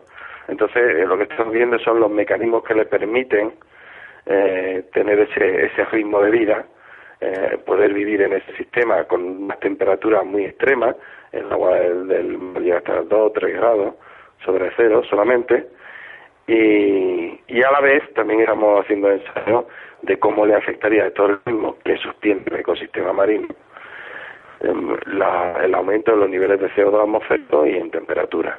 Y entonces estamos encontrando cosas bastante curiosas, claro. Su metabolismo es diferente a las que conocemos de climas templados. Eh, hay especies que se van a ver perjudicadas por el aumento de CO2 y de temperatura y otras que se van a ver beneficiadas, con lo cual va a cambiar la composición de especies y es bastante previsible que el ecosistema entero cambie, claro. un poco vinculándolo con este tema del, del cambio climático, ¿no? Sí, claro. Y bueno, los grupos de trabajo, por, para finalizar, usted está en el, eh, en el grupo de trabajo marino, eh, ¿se reúnen periódicamente? Eh, ¿Hay una sede fija? ¿Cómo, sí, la sede va cambiando. Las reuniones suelen ser en sitios diferentes, suelen ser itinerantes por distintos países. Eh, y la realidad, tengo que decir con, con un poco de vergüenza que nuestro país, España, lleva sin financiarnos a los representantes españoles eh, algunos años ya. Eh, no, no quieren pagarnos ni el, ni el viaje ni el hotel para asistir a estas reuniones y nuestro protagonismo es francamente mermado desde estos últimos años donde bueno el interés por la ciencia de, este gobierno sabe que es mínimo no eh, por lo tanto nuestro nuestra aportación al grupo marino se han visto muy reducidas y muy dañadas por este tipo de decisiones.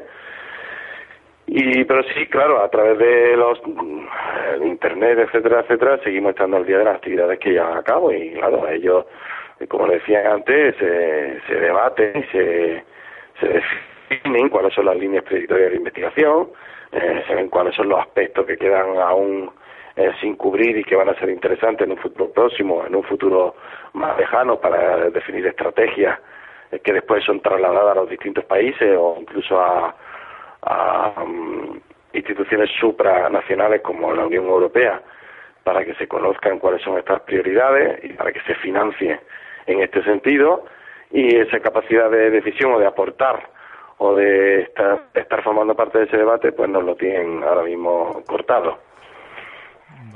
Pues miren, pocos meses, eh, hace meses hablamos también sobre el programa de perforación oceánica internacional y, sí. y también nos dijeron que España también había dejado de, de, colaborar.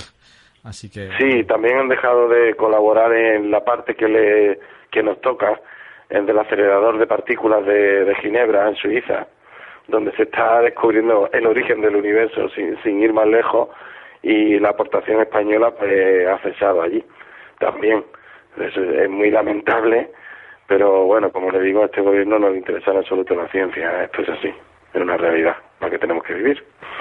Sí, sí, tiene toda la razón ya, porque varias eh, personas que hemos entrevistado pues comentan eso, que reciben poca, poco apoyo de, del ministerio.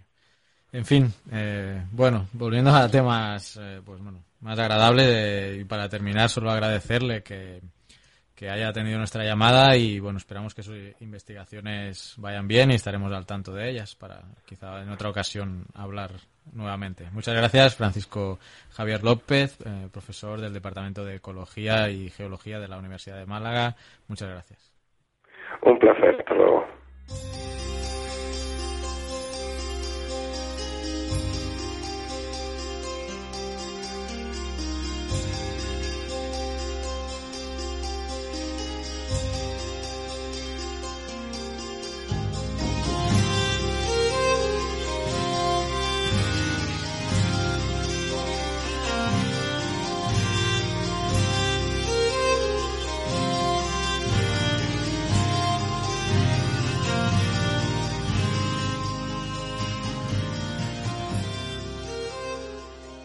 Paleontología con Fernanda Castaño. Hola amigos de GeoCastaway, soy Far Castaño y en esta entrega vamos a repasar algunas de las noticias del año en paleontología, sin olvidar el día de Ada Lovelace y por supuesto Halloween.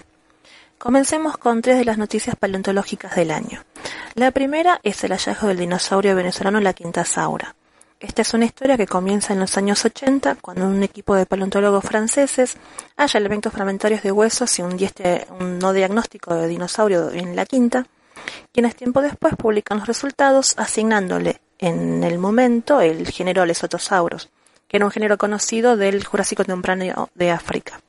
En los 90 se hallaron más y más restos del dinosaurio en cuestión, llegando a tener los datos suficientes como para ser estudiados correctamente.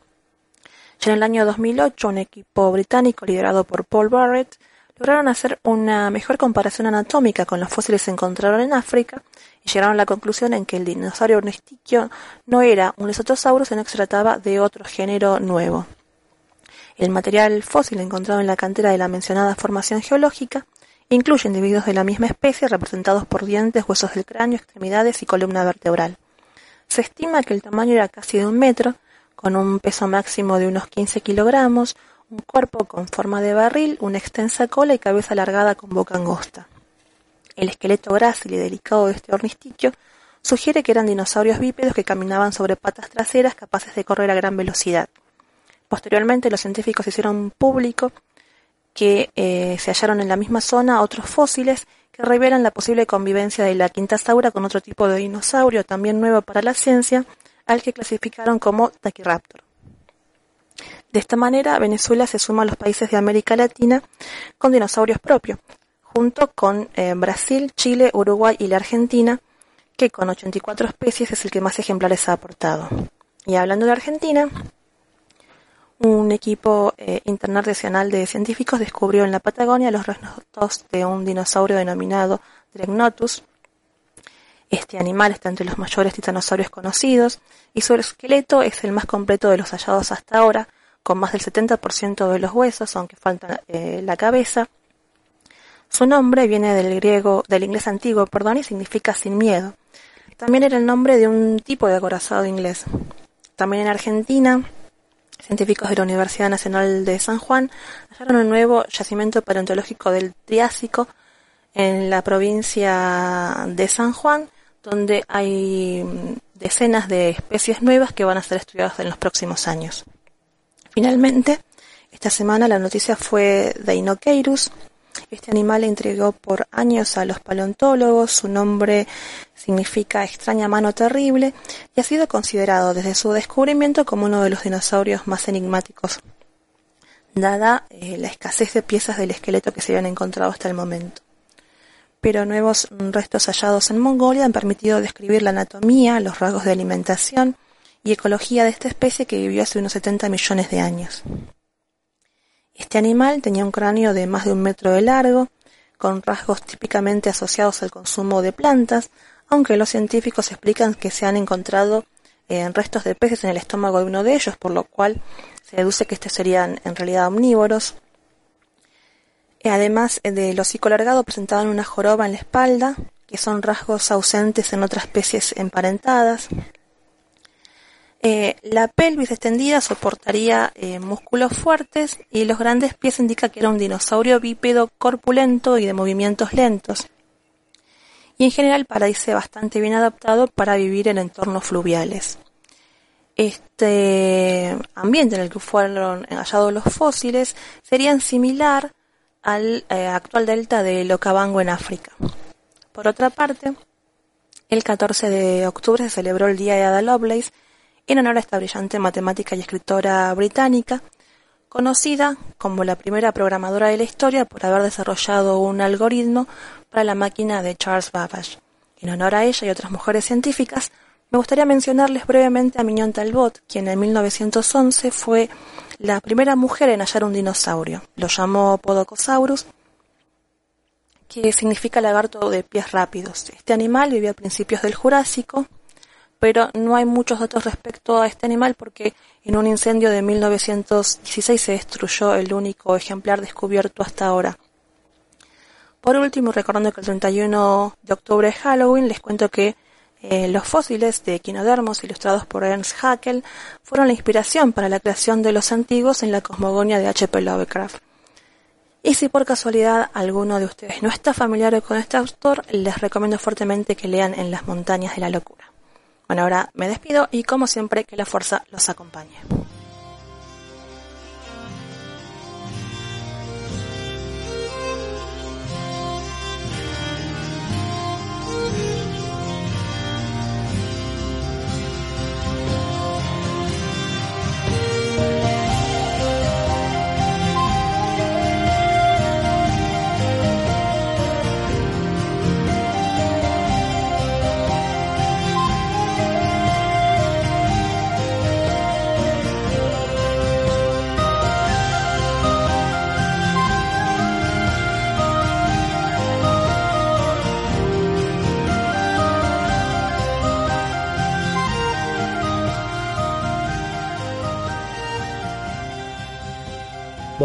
Estamos en San Salvador, en la capital, en el, en el Instituto Nacional de Salud del Ministerio de Salud. Instituto Nacional de Salud del Ministerio de Salud.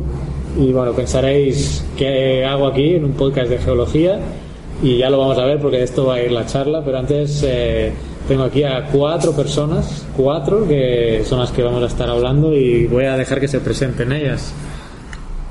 Bueno, mi nombre es Alejandro López, trabajo en el instituto en el área de investigación en salud ambiental y ocupacional.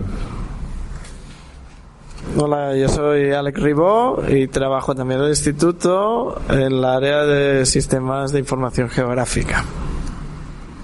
Hola, mi nombre es Roberto Mejía y soy parte del Instituto Nacional de Salud, eh, específicamente el- el- la unidad de, de investigaciones en salud ambiental y ocupacional. Hola, Edgar Quinteros del área de investigación en salud ambiental y ocupacional del Instituto Nacional de Salud. Muy bien, pues agradeceros a todos eh, que me dejéis este espacio. Mm, Voy a hacer una cosa que, un, que nunca se tiene que hacer, que es hablar de un paper que no me he leído. Todo esto no lo hagáis nunca los que estáis oyendo. Sé de que va el tema un poco, pero eh, ¿quién quiere empezar a quizá resumirme eh, el, el propio abstract, digamos? Alex. Bueno, este es un trabajo que hicieron los tres compañeros, Alejandro, Edgar y Roberto, en, su tra- como trabajo final de carrera, ¿no? Ellos estudiaron la licenciatura de salud ambiental aquí en la UES y entonces ellos hicieron un trabajo a base de encuestas sobre cuál era el uso de pesticidas entre los campesinos de- con enfermedad renal crónica en la región del Bajo Lempa.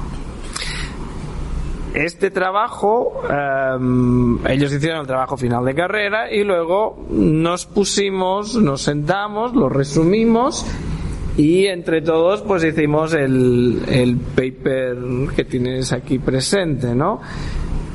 Aparte de nosotros, también colaboraron el doctor eh, Carlos Orantes, que fue más o menos quien dirigió a la tesina, ¿no? Y la doctora Dina Lario López, ¿no? Que, bueno, ya nos dio el soporte, es una científica senior, ¿no? Y nos dio, pues, bueno, básicamente nos hizo de profesora y las correcciones, ¿no? Del artículo para que el artículo pudiera entrar como sin, sin problemas, ¿no? Entonces, bueno, aquí este trabajo básicamente lo que hicimos es, ellos hicieron unas encuestas, ¿no? Sobre cuál es el uso de pesticidas en los campesinos y a partir de estos datos los relacionamos con otros datos eh, re- regionales y con otros datos, con estudios similares en otros países en vías de desarrollo, ¿no? Y bueno, básicamente en El Salvador es eh, todo el mundo decía que los pesticidas se utilizan de forma no correcta, pero realmente no había ningún estudio descriptivo, ¿no? Científico que que lo mostrara, no había nada escrito. O sea, todo el mundo lo sabía, pero no había nada escrito. En esa zona había un alto índice de enfermedad renal crónica. Bueno, va- luego el compañero, los compañeros explicarán que si no, eh, aquí yo estaré todo el rato explicando y no puede ser. Básicamente este estudio lo que nos da es el primer documento así eh, científico que muestra que en El Salvador pues posiblemente se utilizan pesticidas que están prohibidos en el mismo país y se utilizan otros pesticidas que, aunque no están prohibidos en El Salvador, están prohibidos en países en vías de desarrollo como Estados Unidos o la Unión Europea. Aparte de esto, se muestra que los campesinos realizan mal, o al menos estos campesinos, pero seguramente estos resultados pueden generalizarse un poco a nivel nacional y seguramente a nivel regional. Los campesinos incumplen o realizan de forma no correcta todas las etapas de uso de plaguicidas, que son la selección, transporte, almacenamiento, formulación, aplicación y los desechos. Bueno, ahora paso a los compañeros el, el micrófono para que cuenten un poquito más. Bueno, sí, el, el estudio este está a partir del, del estudio Nefrolempa, del proyecto Nefrolempa que se hizo, se inició en el 2009. Y este estudio del proyecto Nefrolempa eh, se ve que hay una, una parte de la, de la población estudiada que tiene enfermedad renal crónica pero que no responde a las causas tradicionales de enfermedad renal crónica. Entonces, ¿Qué son? Estamos representados por un 54.7% que fue lo que se tomó para estudiar este a esta población que eran básicamente hombres 42 hombres y pues lo que se hizo fue eh, esta población que tenía enfermedad renal crónica de causas no tradicionales ¿Cuál- Pero ¿cuáles son las causas no tradicionales normales? ¿Cuáles son? ¿Deshidratación? o- eh, no diabetes Ah, por diabetes mellitus eh, hipertensión hipertensión que son las las, las, las básicas Las tradicionales. Las tradicionales, sí. Entonces, eh, entonces esta, esta población que, que resultó de este estudio se vio que estaba más ligado a las eh, labores agrícolas y al, al constante exposición a, a plaguicidas. Entonces lo que hicimos fue eh, estudiar seis etapas de- del uso de plaguicidas que, como decía Alex, no estaba documentado anteriormente. Entonces, eh, sí, mucha gente hablaba de que, bueno, sí hay una alta eh, exposición de, los, de las personas en los agricultores en las zonas rurales, pero que sin protección, pero no estaba documentado. Entonces, ¿qué fue lo que hicimos? Estudiamos seis etapas, lo, lo, lo estudiamos en seis etapas que partimos de, de la compra, el transporte, almacenamiento, formulación, aplicación y pues la- el, des- el desecho de todos estos frascos y los remanentes de plaguicidas Y también el uso de equipo de protección. y el, el- el uso de equipo de protección. Entonces, eh, como resultado, pues eh, vimos que había, había muchas, en toda esta cadena de, de manejo de plaguicidas hay muchas deficiencias. Hay muchas deficiencias. eh, desde la compra, por ejemplo, en la compra se- nosotros pudimos eh, ver con los resultados que muchas personas compran plaguicidas que por ejemplo en otros países están prohibidos o están prohibidos por dif- diferentes convenios internacionales Eh, como por ejemplo el paraquat que está prohibido en Europa pero que en El Salvador es el que más se consume es uno de los que más se consume. Y pues este y otros plaguicidas que son altamente tóxicos.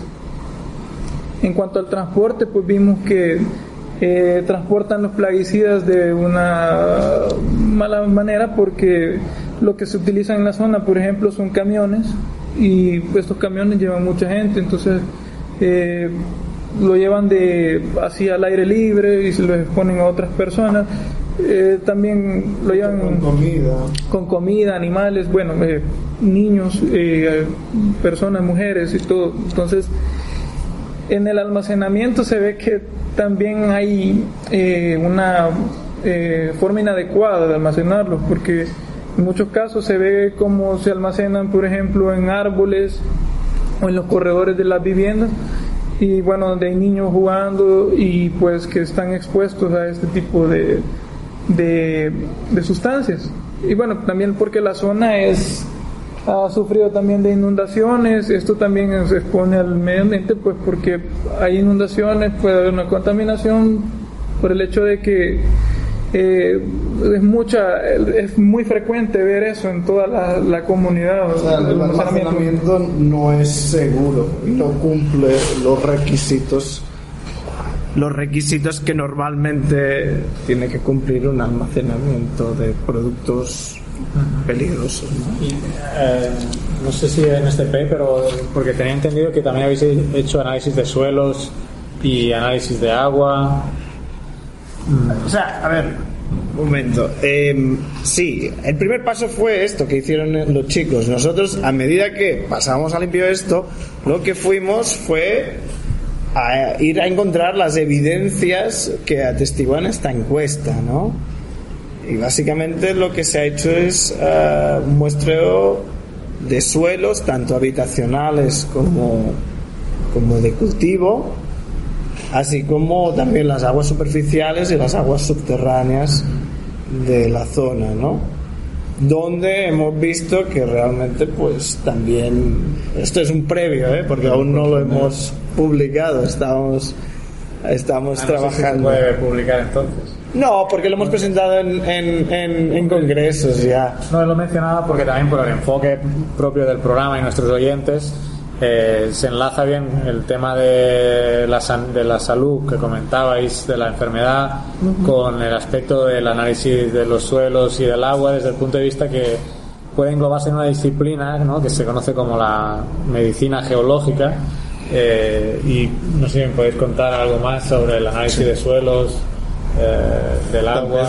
Tal vez, antes de, de hablar del análisis de suelo como tal, rápidamente poner un poco más de contexto los estudios. En el, en el 2009 se hace un estudio de prevalencia de enfermedad renal crónica y los que hacen el estudio, el doctor Orantes, que es especialista en nefrología, observa que hay alta prevalencia de enfermedad renal. Cuando indaga sobre las causas, ve que las causas no son las tradicionales que internacionalmente se conocen como las más comunes y que la mayoría de las personas eh, la causa no se conoce y son en, personas jóvenes que tienen en común denominador que son agricultores y que están expuestos a sustancias tóxicas. Nacen hipótesis como factores tóxico-ambientales y factores ocupacionales.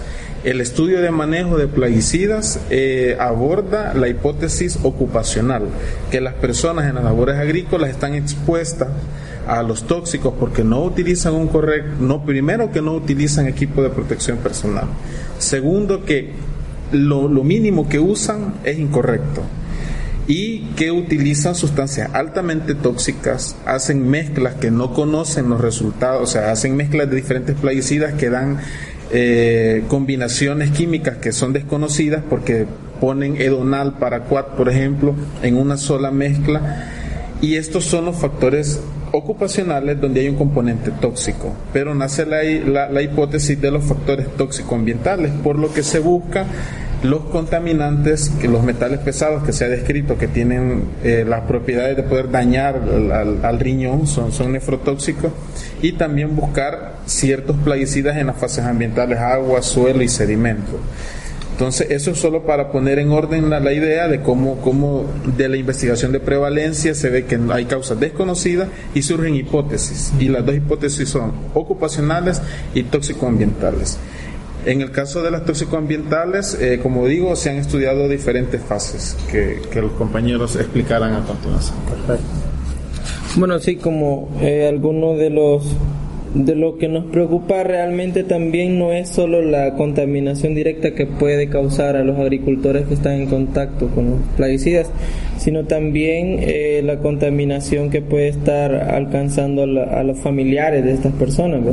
Entonces por eso fue que se decidió estudiar el ambiente en las diferentes eh, fases y en efecto como algunos resultados preliminares nos han eh, eh, dado a conocer de que si hay contaminación por algunos elementos.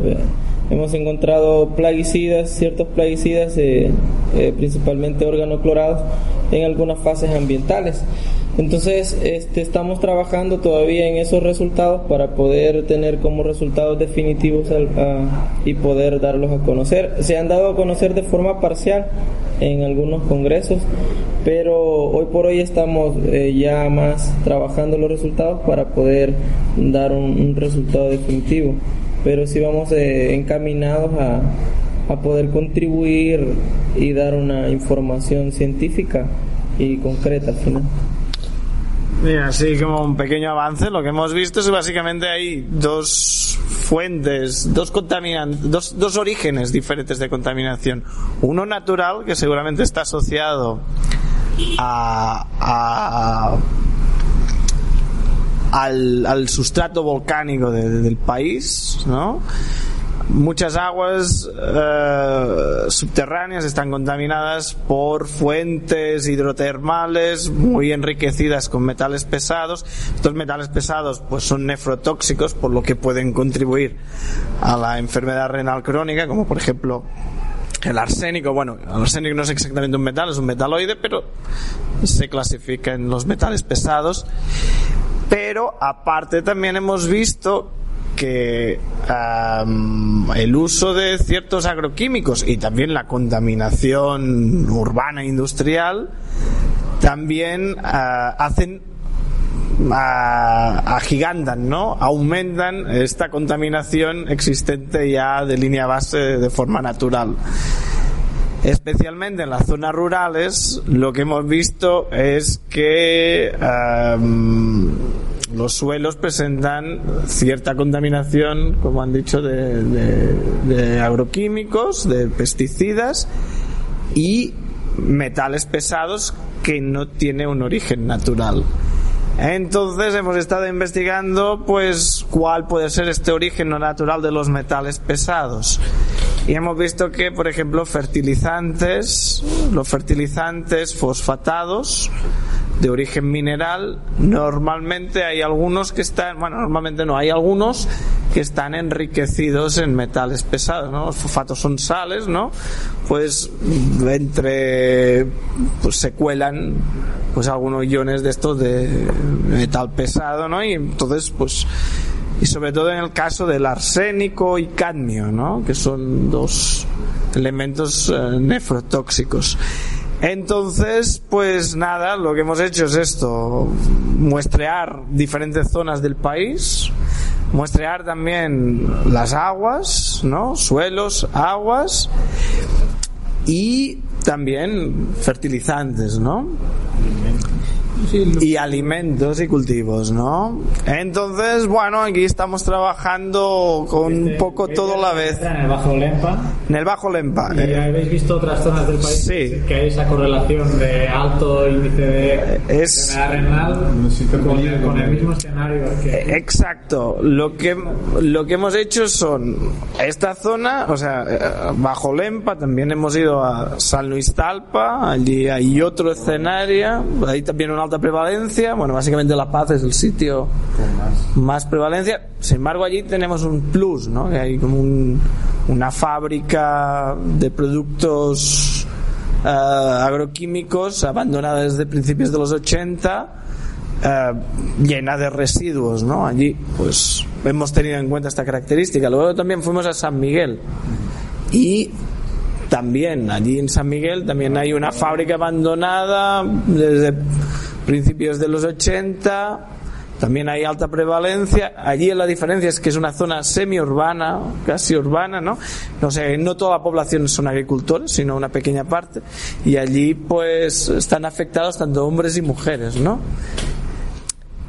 Y aparte de esto, nos hemos ido a un parque natural donde no vive nadie y donde en teoría no se tiran agroquímicos para ver cómo está el, el suelo y las aguas, ¿no? De forma para identificar qué es, cuál es el background real, ¿no? Zona sin contaminación. Exacto, Punto control. como un punto de control. Aparte de esto, junto con el Ministerio, estábamos eh, desarrollando un estudio a nivel nacional a partir del agua de consumo. A partir de la contaminación que hay en agua de consumo, para poder a nivel nacional correlacionar, pues, ah, presencia de arsénico en agua, Agua de consumo, la que se vende en las tiendas. no, la del grifo, Vale. de la red de agua potable. Presencia más o menos de arsénico, con dureza en agua, que también es otro parámetro que puede afectar, que puede propiciar la enfermedad renal crónica, y otros parámetros que vamos encontrando a nivel nacional para ver realmente si hay una correlación espacial. En esto estamos trabajando, todo esto es una novedad. Lo que pasa es que nosotros estamos aprendiendo, esto nos ha costado sangre, sudor y lágrimas, ¿no? Ahora estamos a punto de terminar otros y ya sabes que, bueno, llevamos como un año y medio, dos años, ¿no? Trabajando en esto y realmente este ha sido el fruto del primer año y medio y ahora tienen que ir saliendo más cosas, ¿no? Bueno, pues esto, no sé si tienes alguna pregunta. No, agradeceros. Ahora estaba pensando, eh, estáis monitoreando en agua de, de grifo, ¿no? De chorro. Yo pensaba en el monitoreo como usuario, ya esto ya es interés particular. Se lleva un control de las empresas embotelladoras, supongo, desde aquí, o, o incluso estas que se venden en bolsas, y, porque hay toda una serie de, de empresas compleja y, y amplia, ¿no? Que todas deben, supongo, que estar legalizadas y, y bajo control. Hay Sí. Norma, bueno, Sí, claro, el Ministerio de Salud tiene eh, su el laboratorio que de vigilancia de la calidad de agua, es más, tiene un programa que se encarga de monitorear la calidad tanto física, química y biológica a nivel nacional, de tanto del agua de, los de la red de distribución, eh, ya sea abastecida por ANDA, que es la de nivel nacional, o por diferentes empresas privadas, también agua envasada, la controlan y cuando hay alguna anomalía en algún resultado, eh, eh, enfocan los esfuerzos en, en esas zonas para poder eh, llevar el agua hasta hasta un nivel eh, permisible por la norma salvadoreña que, que existe en nuestro país, que es la que nos rige en la calidad del agua. Entonces sí, el Ministerio de Salud eso lo está haciendo desde hace muchos años atrás y nosotros que hoy nos sumamos al esfuerzo, pero ya más eh, enfocado en un objetivo específico. Ah, la, la, la cuestión es que eh, hasta ahora, hasta hace poco, se miraban ciertos parámetros. Ahora el ministerio, a medida que, que va adquiriendo nuevos equipos y va eh, capacitándose, cada vez se están mirando más parámetros. Ahora se miran, desde hace un año y pico, se miran todos los metales pesados, bueno, 6 o 7 metales pesados y 32 pesticidas. Ah, antes pues se miraban casi solo parámetros físico-químicos ¿no? y microbiológicos. Cada vez se va avanzando. Entonces, algunas de estas técnicas pues cuestan y hay que validarlas y estamos un poco en esto, ¿no? Entonces yo creo que a medida que vamos, vayamos aplicando mejores técnicas y vamos, como si dijéramos, consiguiendo detectar todos los parámetros de la norma salvadoreña, pues a medida que vayamos avanzando, pues a lo mejor tenemos sorpresas. Porque hasta ahora todo... Hasta ahora estaba tranquilo con las palabras de compañero, pero ya me estás destranquilizando. No, eso quiere decir... No, pero quiero decir, en- creo que ni en España, por ejemplo, se, se analizan todos los metales pesados si, no hay un motivo eh, para hacerlo, creo, creo. Sí, está claro, pero hay toda una serie de parámetros en la norma y tú no lo sabes si los cumples o los inclu cumples hasta que no los buscas. Cierto, sí. Pero para eso tiene que haber. Lo, vas a buscar un metal pesado si hay una un desequilibrio en el balance químico, ¿no? Cuando haces el, el análisis de los de los principales elementos. Bueno, esto depende de. ¿De qué tan de la- seguro quieres estar? O sea, hay dos tipos de daños. O sea, está claro que, que si tienes unas cantidades altísimas que, que se repercuten en los parámetros físico-químicos, por ejemplo, pues tienes una zona que hay una gran alcalinidad o hay una gran acidez, pues puedes decir, bueno, vamos a mirar ahí. Pero luego hay toda una serie de sustancias que pueden estar poca concentración, pero con la suficiente concentración para producir un daño crónico, no un daño agudo, sino un daño crónico. Entonces, bueno, El Salvador pues ahora se está poniendo las pilas en esto. O sea, seguramente hay otros países que no miran nada de esto. Bien, bien. Cercanos. Entonces, bueno, el tema es este. eh, en un país donde hay esta gran, esta gran, el uso tan intensivo de agroquímicos, muchos de los cuales son de gran eh, capacidad de disolverse en agua, pues es importante irlos controlando. Muy bien. Bueno, pues agradeceros a todos. Este paper que hemos comentado está publicado en la revista eh, Occupational Diseases and Environmental Medicine. Solo decir que en el mes y medio que lleva publicado es el tercer paper más eh, popular de la revista y es eh, y lo ha descargado ya gente de todo el mundo, ¿no? O sea, tiene como 350 376 downloads en un mes y medio. Está Bien, bien. Está bien. Claro que la revista. Hay que tener más alcance. La, la revista tiene un año y medio de antigüedad. O sea, no estamos hablando de una revista que sale desde el año El tema del 70 plagio. 50. Pero. Exacto. Bueno. Pues lo dicho, muchas gracias y seguiremos eh, la evolución de los próximos estudios.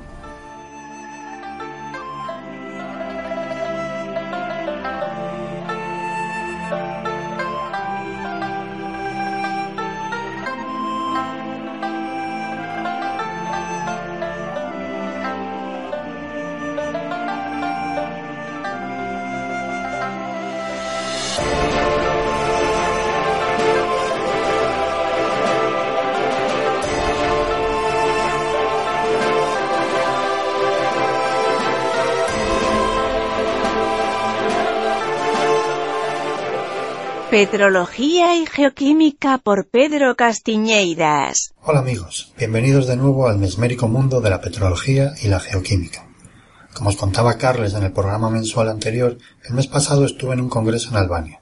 Los que nos dedicamos al mundo académico aprovechamos los meses del verano septentrional y alrededores para dar a conocer nuestro trabajo, intercambiar ideas, conocer lo último sobre un tema o establecer nuevos contactos en los congresos científicos.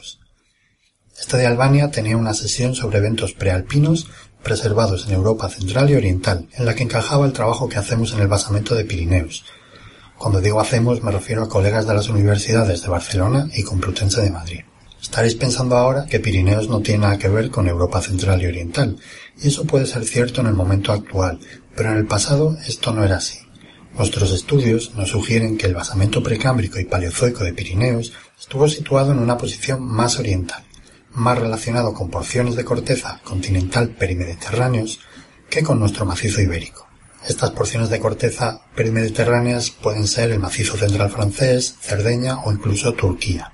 Así, presentamos dos trabajos en dicha sesión prealpina, uno de síntesis sobre la evolución del basamento pirenaico desde el Ediacariense hace unos 560 millones de años hasta el Ordovícico superior, allá por los 450 millones de años. A modo de resumen, toda esta zona, desde el macizo ibérico hasta Turquía y posiblemente más allá, pasando por los basamentos prealpinos de Pirineos, los Alpes, Córcega, Cerdeña y la región carpeto-balcánica, formaba parte de un paleocontinente, anterior a Pangea, llamado Gondwana.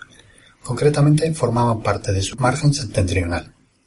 Este margen tiene una evolución muy compleja en detalle, pero se puede sintetizar en subducción en el Ediacariense, margen pasivo en el Ordovícico y convergencia de nuevo durante la orogenia varisca, la que dio lugar a Pangea. A mí todavía me admira comprobar cómo las edades de eventos magmáticos que obtenemos en Pirineos se parecen a otras edades en regiones actualmente tan lejanas como Turquía. Yo por mi parte presenté un trabajo a caballo entre metodológico y regional. Hablé sobre circones detríticos. ¿Qué son y para qué sirven los circones detríticos? Os pongo en antecedentes. Todos habréis visto el nuevo cosmos. A mí me encantó el título del capítulo 9, The Past is Another Planet. El pasado fue otro planeta. Y me encanta este título porque resulta que somos los geólogos los encargados de caracterizar este pasado y diferente planeta. Nosotros sabemos dónde estaban sus continentes, sus montañas y sus océanos, cuáles eran sus habitantes y sus costumbres. Somos sus únicos testigos. ¿Cómo hacemos todo esto? Aquí me sale la vena gallega y os respondo, depende. Si la región que estudiamos no está deformada, recurrimos a los fósiles, al paleomagnetismo y a las propias rocas sedimentarias, que nos cuentan en qué lugares se han formado. Pero si estamos en un basamento deformado, la cosa se complica y tenemos que recurrir a otras herramientas, digamos, indirectas. Una de ellas son los circones detríticos. El circón es un mineral que se forma sobre todo en ambientes ígneos y que es muy resistente. Además, nos resulta muy útil porque es como un cronógrafo, que se ha parado en los momentos importantes de la historia de una roca, su formación y su metamorfismo, por ejemplo. De hecho, imagínate un granito que se emplaza en profundidad, pero con el paso del tiempo es erosionado. El único vestigio que nos quedaría de la parte erosionada son sus circones, que serían transportados y sedimentados en otro lugar. El caso es que si separamos y analizamos la edad de los circones magmáticos de una roca sedimentaria, seremos capaces de conocer la procedencia de los sedimentos, comparando esas edades con las regiones de alrededor. Estos estudios son muy comunes en zonas de basamento, porque existen técnicas de datación que nos permiten obtener a bajo precio y con mucha facilidad gran cantidad de datos geocronológicos en poco tiempo. En mi trabajo planteo algunos problemas que tiene esta metodología y propongo que es mejor analizar las partes metamórficas del circón en vez de las magmáticas. Cuando tenga el trabajo publicado os lo cuento con más detalle. Pero además de esta sesión de eventos prealpinos, hubo otras sesiones bastante interesantes y varias conferencias invitadas de gran calidad. Yo fui a las charlas de ofiolitas, minerales de alta presión y, por supuesto, petrología y geoquímica. En definitiva, creo que es uno de los congresos mejor organizados a los que he asistido. Además, también estuvimos en un field trip. Nos llevaron a visitar las ofiolitas situadas en el norte del país, muy cerquita de Kosovo.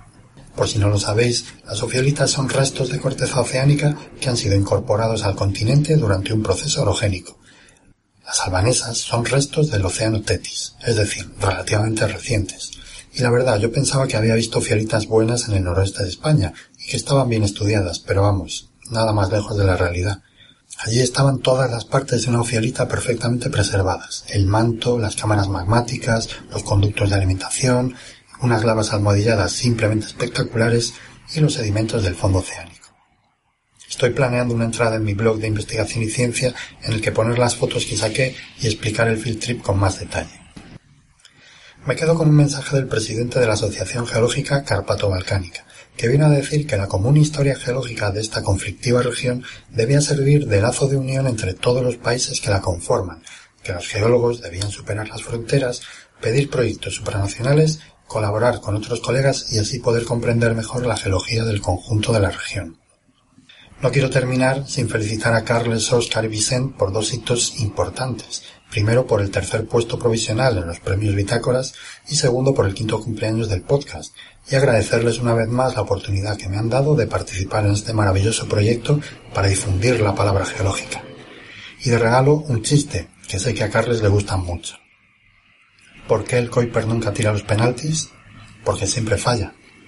Bueno, hasta la próxima amigos.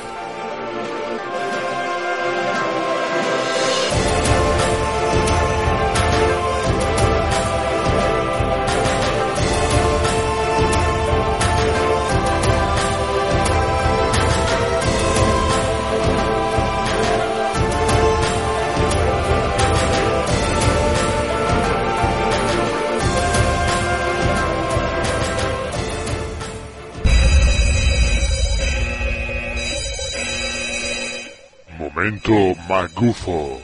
Lo que vais a escuchar ahora es pseudociencia. Cualquier coincidencia con la realidad es pura casualidad.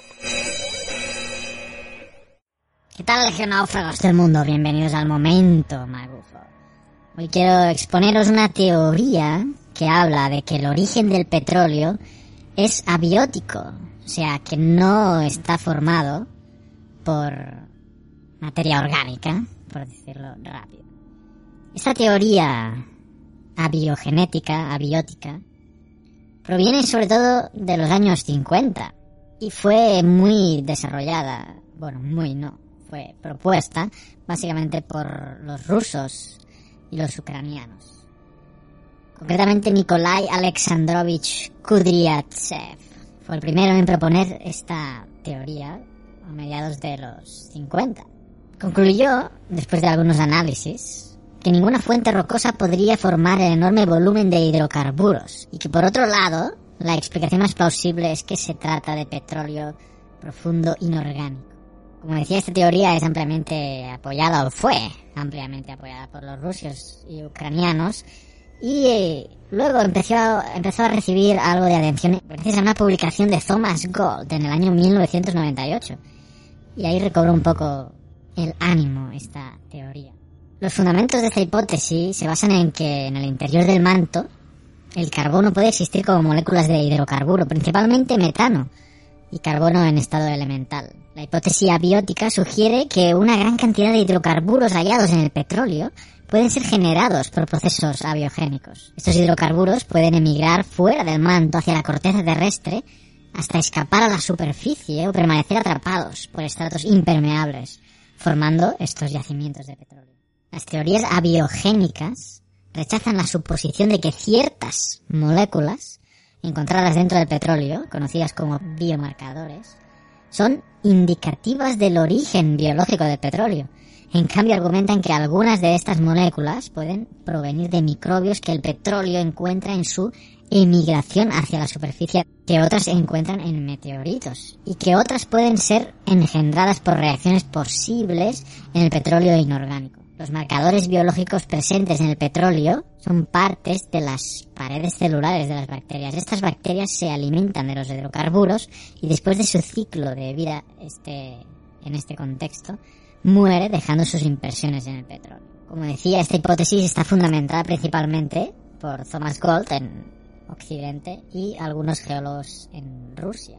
Por ejemplo, eh, proponen como evidencias la ubicación del metano en todo el sistema solar, la presencia de hidrocarburos en cuerpos extraterrestres, incluyendo meteoritos, lunas y cometas, mecanismos plausibles de síntesis química de hidrocarburos al interior de la corteza terrestre, áreas ricas de hidrocarburos que tienden a ser hidrocarburos de muchos distintos niveles. Depósitos de petróleo y metano que se encuentran en enormes patrones relacionados con formas profundas y a gran escala de la corteza en lugar del modelo de depósito sedimentario. Interpretaciones de la química y composición isotópica del petróleo natural.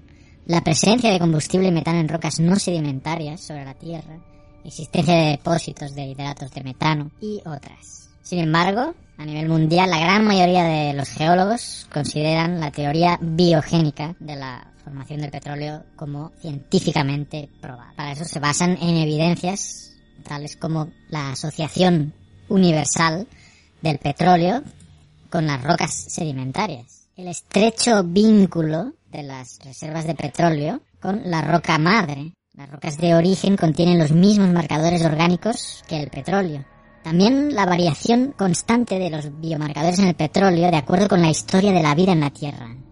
Es decir, los biomarcadores son indicativos de las plantas terrestres que se encontraban solo en el Devónico y, rocas, y en rocas más jóvenes. También existe una distribución progresiva del petróleo a medida que la temperatura aumenta.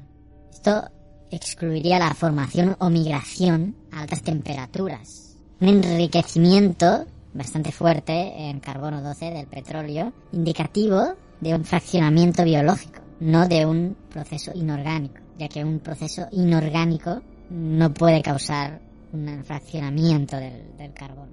Otra evidencia sería la casi completa inexistencia o prácticamente residual presencia de petróleo en rocas ígneas y metamórficas. Y así existen otras evidencias. Así que, resumiendo, la teoría abiótica del petróleo no tiene un consenso mundial, no tiene pruebas científicas y de momento está dentro del ámbito de la pseudociencia.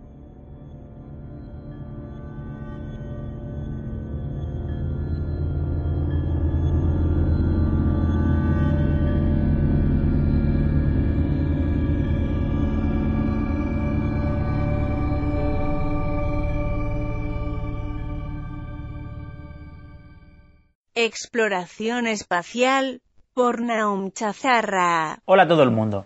En el último mes, Curiosity apenas se ha movido 50 metros de su posición, puesto que se encuentra estudiando diversos afloramientos que tiene cerca. Eso sí, tanto los rovers como las ondas que hay en órbita de Marte han estado bastante ajetreadas con el paso del cometa C2013A1 a unos 150.000 kilómetros del planeta. Una oportunidad única que se ha aprovechado para estudiar un cometa cuyo periodo orbital era de varios millones de años, lo que nos indica que provenía de la nube de Oort y cuyas observaciones pueden aportar luz sobre los orígenes de nuestro sistema solar. Mientras tanto, la sonda Rosetta sigue observando el incremento de actividad del cometa 67P Churyumov-Gerasimenko mientras éste llega a superhelio, momento en el cual alcanzará el punto más cercano de su órbita al Sol. La fecha de aterrizaje para el Philae será el próximo día 12 de noviembre de este mismo año. Los primeros análisis de las sustancias gaseosas que emite el cometa, conforme se van sublimando sus hielos, muestran contenidos de amoníaco, metano, formaldehído, ácido sulfídrico y ácido cianhídrico. Ya de vuelta a nuestro planeta, una investigación realizada por Jens Ormo, un investigador del Centro de Astrobiología, ha puesto de manifiesto que dos cráteres que hay en la actual Suecia, uno de 700 metros y otro de 7,5 kilómetros de diámetro, fueron formados en el mismo evento de impacto, y es la primera vez en nuestro planeta que se describe esta condición. Los autores del estudio proponen que esto ocurrió como consecuencia de la ruptura de un cuerpo de unos 200 kilómetros de diámetro, probablemente a causa de una colisión, y que formaba parte del cinturón de asteroides. Posteriormente, algunos fragmentos resultantes de esta colisión se agruparían y caerían en nuestro planeta, formando ambos cráteres hace unos 458 millones de años. Esto es todo. Un saludo.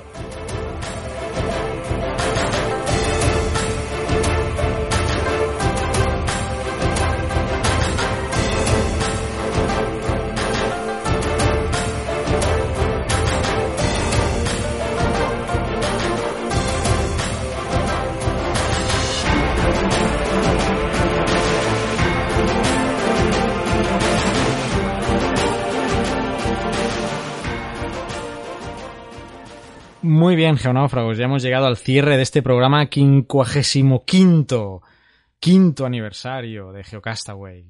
Y emocionados por haber cumplido un programa más, eh, cinco años con vosotros, geonáufragos del mundo, difundiendo la palabra geológica.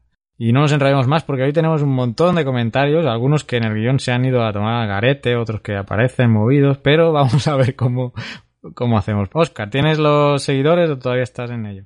Estoy en ello, pero casi lo tengo todo. Tenemos en Facebook 630 seguidores. Antes teníamos 603, así que parece que en Facebook empieza a haber gente otra vez. Twitter, como decíamos ya durante el episodio, durante este mes hemos sobrepasado la cifra de 2000 y a día de hoy, a día 30, tenemos 2024 seguidores. En YouTube vamos subiendo, tenemos 187, veníamos de 176 el mes pasado. En Google Plus, esa gran red social de nuestros amigos de Google, hemos incrementado un seguidor. Podemos anunciar que 32 personas nos están siguiendo en Google Plus. Hay 32 personas que entran en Google Plus. Eso creo que es noticia. Y en Evox, que es lo que estaba consultando ahora mismo, tenemos 23 usuarios. Veníamos de 22 usuarios el mes pasado, así que Evox y Google Plus siguen siendo nuestros pequeños talones de Aquiles, vamos a decir eso. A ver si mejoramos la difusión en estos sitios, pero hasta aquí nuestro pequeño repaso a las redes sociales. Bien, bueno, había una cosa importante, ¿no, Oscar, que comentar de, de un tuit que nos llegó este mes, ¿no? Decir que aparte de estar muy, muy ilusionados con el tema de los bitácoras, que somos unos pesados y lo vamos a seguir diciendo, una cosa que a mí me ha hecho muchísima ilusión y creo que tanto a Carlas como a Vicente también, fue ver como en una pizarra de, de un instituto de, de, secundaria, entiendo, había una referencia a Geocastaway. ¿Es así, no, Carlos? Sí, eh, si no recuerdo mal, fue un tuit de Match 5 que nos, nos, hizo copia y pone pelos como escarpias. Y hizo una foto a la, a la pizarra y ponía escuchar Geocastaway era, era, el programa que hablaba yo del, del, sismo de aquí que hubo de 7.3, mis percepciones eh, personales y bueno y también explicando un poco la parte técnica de, de, cómo se generó ese sismo. Y al lado pues había dibujado una zona una subducción. Entonces bueno a mí al menos también se me pusieron los pelos como escarpias y me salió una lagrimita al ver que, que en un colegio pues estaban haciendo referencia a nuestro programa para que los estudiantes pudieran comprender mejor cómo se generan los sismos en esas zonas de subducción. Así que no sabemos quién fue, yo intuyo quién puede ser, pero en principio debería estar escuchando esto, así que eh, seas quien seas, eh, bueno, sepas que, que, se me han puesto a mí los pelos como escarpias y, y, muchas gracias. Y nos ha hecho, a todo el equipo nos ha hecho mucha ilusión. Sí, sí. Es un auténtico pequeño premio a nuestro trabajo mensual o, o semanal. Bueno, y Pedro Castiñeiras también, referente a un vídeo que hicimos sobre el uso de la brújula, también nos comentó eh, que hiciéramos una aclaración en el vídeo porque lo estaban usando para, para explicar eso, entiendo que en la universidad, que es donde él trabaja. O sea que bueno, eh, también lleva responsabilidad lo que estamos haciendo. Sí, ya. tenemos que de dejar de decir barbaridades a veces, ¿no? Muy bien, bueno, pues, eh, ¿qué más, ¿algo más que comentar a respecto? Yo, referente a lo del vídeo de, de, la brújula, me acuerdo cuando lo comentaron, me costó, ¿eh? No, ese tema lo tenía un poco oxidado y me costó, ¿eh? Volverme a situar sobre el tema. ¿Dirección de buzamiento o dirección de capa? Bueno, al final, bueno, son, obviamente son cosas diferentes, pero una es la perpendicular de la otra. Pero bueno, en fin, eh, no vamos a entrar en eso ahora. Ahí está el vídeo en YouTube. Yo me voy a centrar en los comentarios que tenemos eh, en Facebook. Os recordamos que en los posts podéis dejar comentarios usando Facebook si queréis y si no, pues en, en, el espacio para comentarios propio del, del, del blog. Pero bueno, eh, yo os animaría a usar Facebook si no tenéis reparo en ello, porque mm, para nosotros es más fácil visualizar los, los comentarios después. En Facebook, Zokul Kotkalt nos dejó un comentario. Me gusta su programa, ya tengo algo de rato escuchándoles. Muy buena propuesta. Saludos desde Nuevo León, México. Saludos a ti, Zokul, eh, por escucharnos y, bueno, a difundir la palabra geológica. También en Facebook, eh, Miguel Johan Lizarazo lo, nos hablaba del tema de los sismos. Los sismos no son, no solo son una expresión del esfuerzo generado entre placas tectónicas, agentes como la gravedad y la composición interna de un cuerpo celeste, también son factores importantes generadores de sismos. Además debe recordarse que en la Tierra los sismos someros, los menores de 150 kilómetros de profundidad, son generados por el rebote elástico, en el que se genera una propagación de la energía elástica liberada desde la fuente. Sin embargo, en sismos intermedios el rebote elástico no es una teoría viable, ya que el material se encuentra en estado dúctil, por lo que su explicación debe hacerse desde el punto de vista termodinámico. Y aquí viene una pregunta eh, que es cuando vayamos a recibir información sísmica de cuándo vamos a recibir información sísmica de Marte y la Luna y yo le voy a encaminar esta pregunta a Naún porque él es nuestro colaborador experto en cuerpos celestes y exploración espacial. Así que eh, para el siguiente programa, a ver si tenemos respuesta. Gracias, Miguel, eh, por tu comentario. Luego está Geovulcano, que por cierto va a ser el próximo anfitrión de la, del Geocarnaval, del Carnaval de Geología, del décimo en su blog Biblioteca de Investigaciones y que bueno también últimamente nos ha estado retuiteando bastante. Y le agradecemos mucho su difusión y nos dejó un comentario en, eh, en el blog. Uh, es un poco largo voy a ver si lo puedo resumir eh, ¿Qué tal? Podría decirse que, que un visitante relativamente que soy un visitante relativamente nuevo de este lugar es estudiante de geología y que, eh, bueno, que le parece estupendo el, el, programa. Creo que la idea de realizar podcast de geología ha sido de las mejores ideas que se le pudo haber ocurrido. Hace tiempo escuché uno acerca de Jurassic Park que me fascinó y del cual aún espero una segunda parte.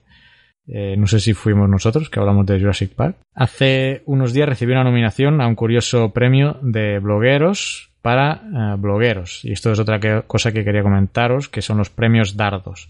Y él, pues nos ha nominado dentro de sus 15 podcasts favoritos. Esto de los premios Dardos es una iniciativa en que un bloguero nomina o menciona a 15 blogs más y estos a su vez mencionan a 15 otros 15 blogs, ¿no? Y así se va haciendo la cadena más grande y permite una difusión de blogs.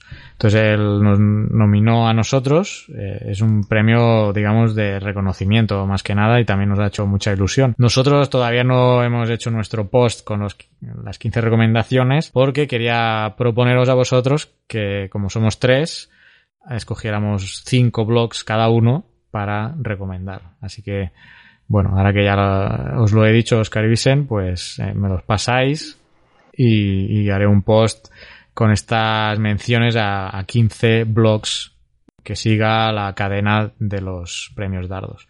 Gracias, Geovolcano, por tu recomendación y nada, ahí seguimos difundiendo la palabra geológica. Yo no sé si me he saltado mi parte ya de, de- de- de menciones de guion o no, si le toca a otra persona. Dale, dale. Bueno, si has encontrado sí. quién es el WoW, no, no hemos encontrado el wow. Hemos, hemos perdido un comentario que nos decía enhorabuena, muchas felicidades y ánimo con esta maravillosa labor. Saludos desde México. Este último podcast ha sido un WoW. Y el WoW va a ser cuando hallemos quién ha sido el que nos ha hecho este comentario, porque Así se nos ha borrado del guion. La- lo sentimos mucho. Eh, Sí, la culpa es mía que he estado tocando ahí mientras está eh, lo, lo he desconfigurado. Así que lo sentimos mucho. Y nada, eh, un correo de José María Bernacho, eh, eh, Sí, muy si extenso, que no lo voy a leer porque ya- además ya le contestamos por correo, pero nos ha enviado unas fotos que ya están en, en Flickr. Muchas gracias, eh, José María, ya están tus fotos en, en Flickr. Y nada, muchas gracias por, por tus comentarios, que nos hablaba algún comentario del, del Ig Nobel, de Japón. Y bueno, sí, bueno, ya- de- del Ig Nobel simplemente decía que son, son, en teoría son proyectos serios que han sido el método científico, que no vale cualquier, ¿no? Y que el enunciado tiene que ser, suele ser gracioso o, o así un poco cachondeo. Y de Lonta que le sorprendía que en un país como Japón no, no estuvieran más motor- monitorizados los volcanes y que, se- y que no hubiese una alerta con algo más de tiempo. muy bien. Si quieres, sigue tú. Sí, ya con Marisa Castiñeiras, que ha escrito un par de comentarios. Eh, eh, uno de los, también aprovechando esto, uno de los que más comentarios ha- de los últimos podcasts que ha recibido ha sido, fue precisamente el que Carles hizo sobre, contó en primera persona su, su narración del, del sismo. Entonces, Marisa Castañeda dice que gracias por esa narración, que las, las explicaciones de la situación en la zona de subducción, de la plaza de Cocos, todo eso eh, le gustó mucho y que lo utilizaré, bueno, sí, que estamos develando de que lo iba a querer utilizar en la clase, o sea, que igual es la, la persona que... Esto es el indicio que nos hace suponer que Marisa Castiñeiras eh, es la persona que ha escrito eso en la pizarra. Pero vaya, que ella directamente no nos ha Ese, enviado. ese pequeño indicio que tenemos, ¿no? No sabemos si es real o no.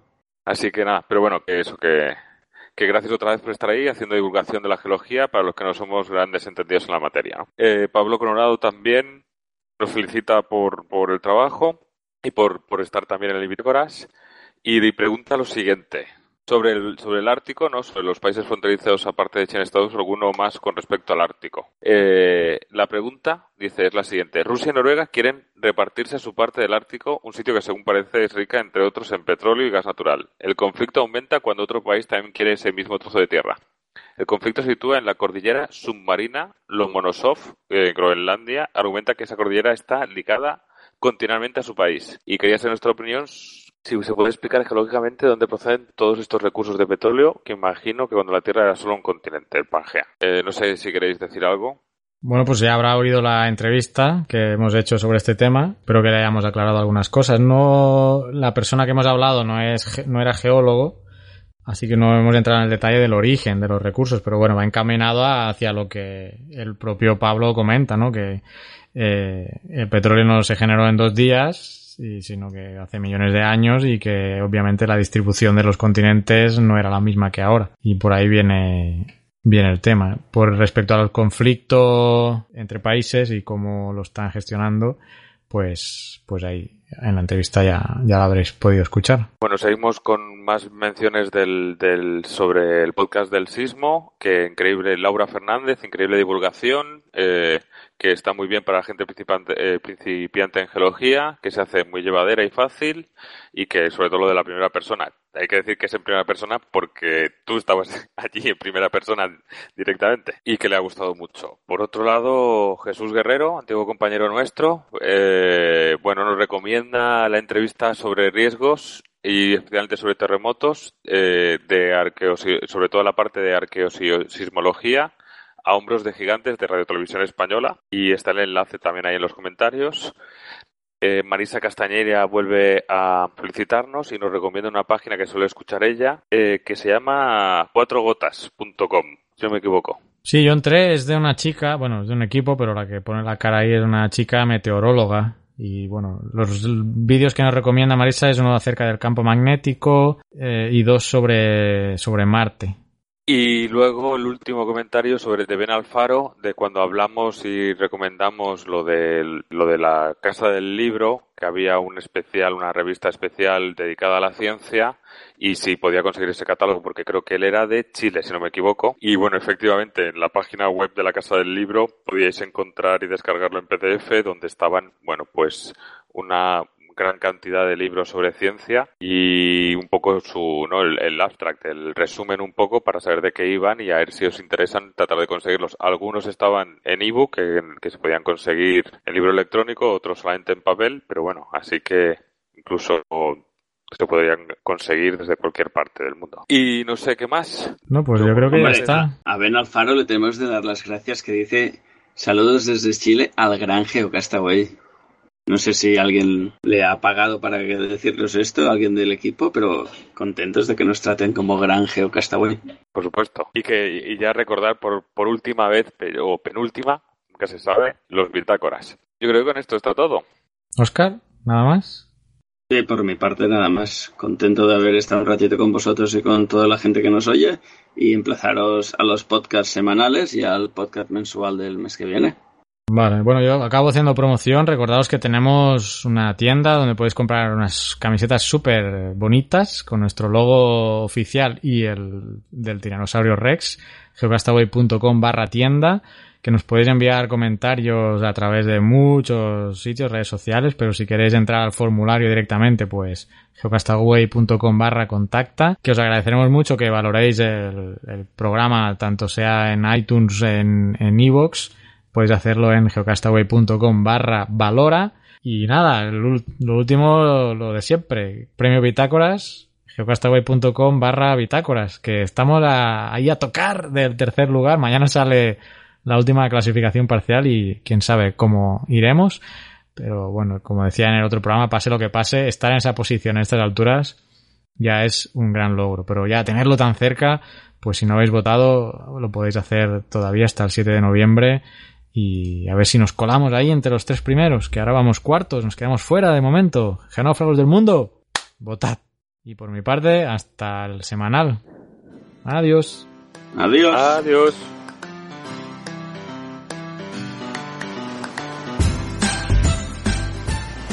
Naufraguito, naufraguito, ¿qué, ¿pero qué haces aquí tomando el sol? Vete a pedir a los votantes que voten, hombre, naufraguito. Me parece mentira aquí tomando el sol en la playa en octubre.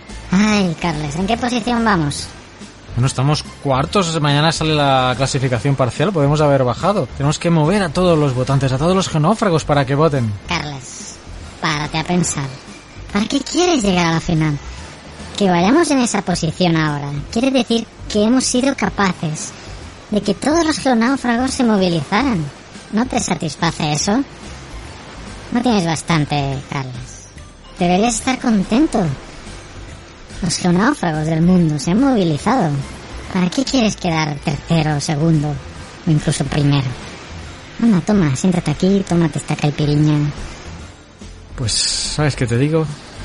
Que tienes razón. ¿Por qué nos vamos a estresar por un concurso?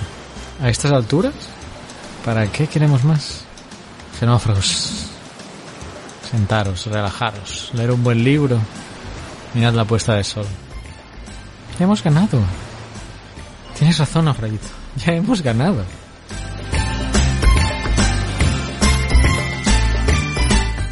Envíanos tus comentarios, preguntas o sugerencias a geocastaway.gmail.com.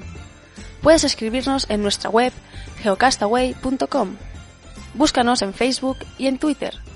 Y escúchanos también a través de iTunes, Evox o Miro.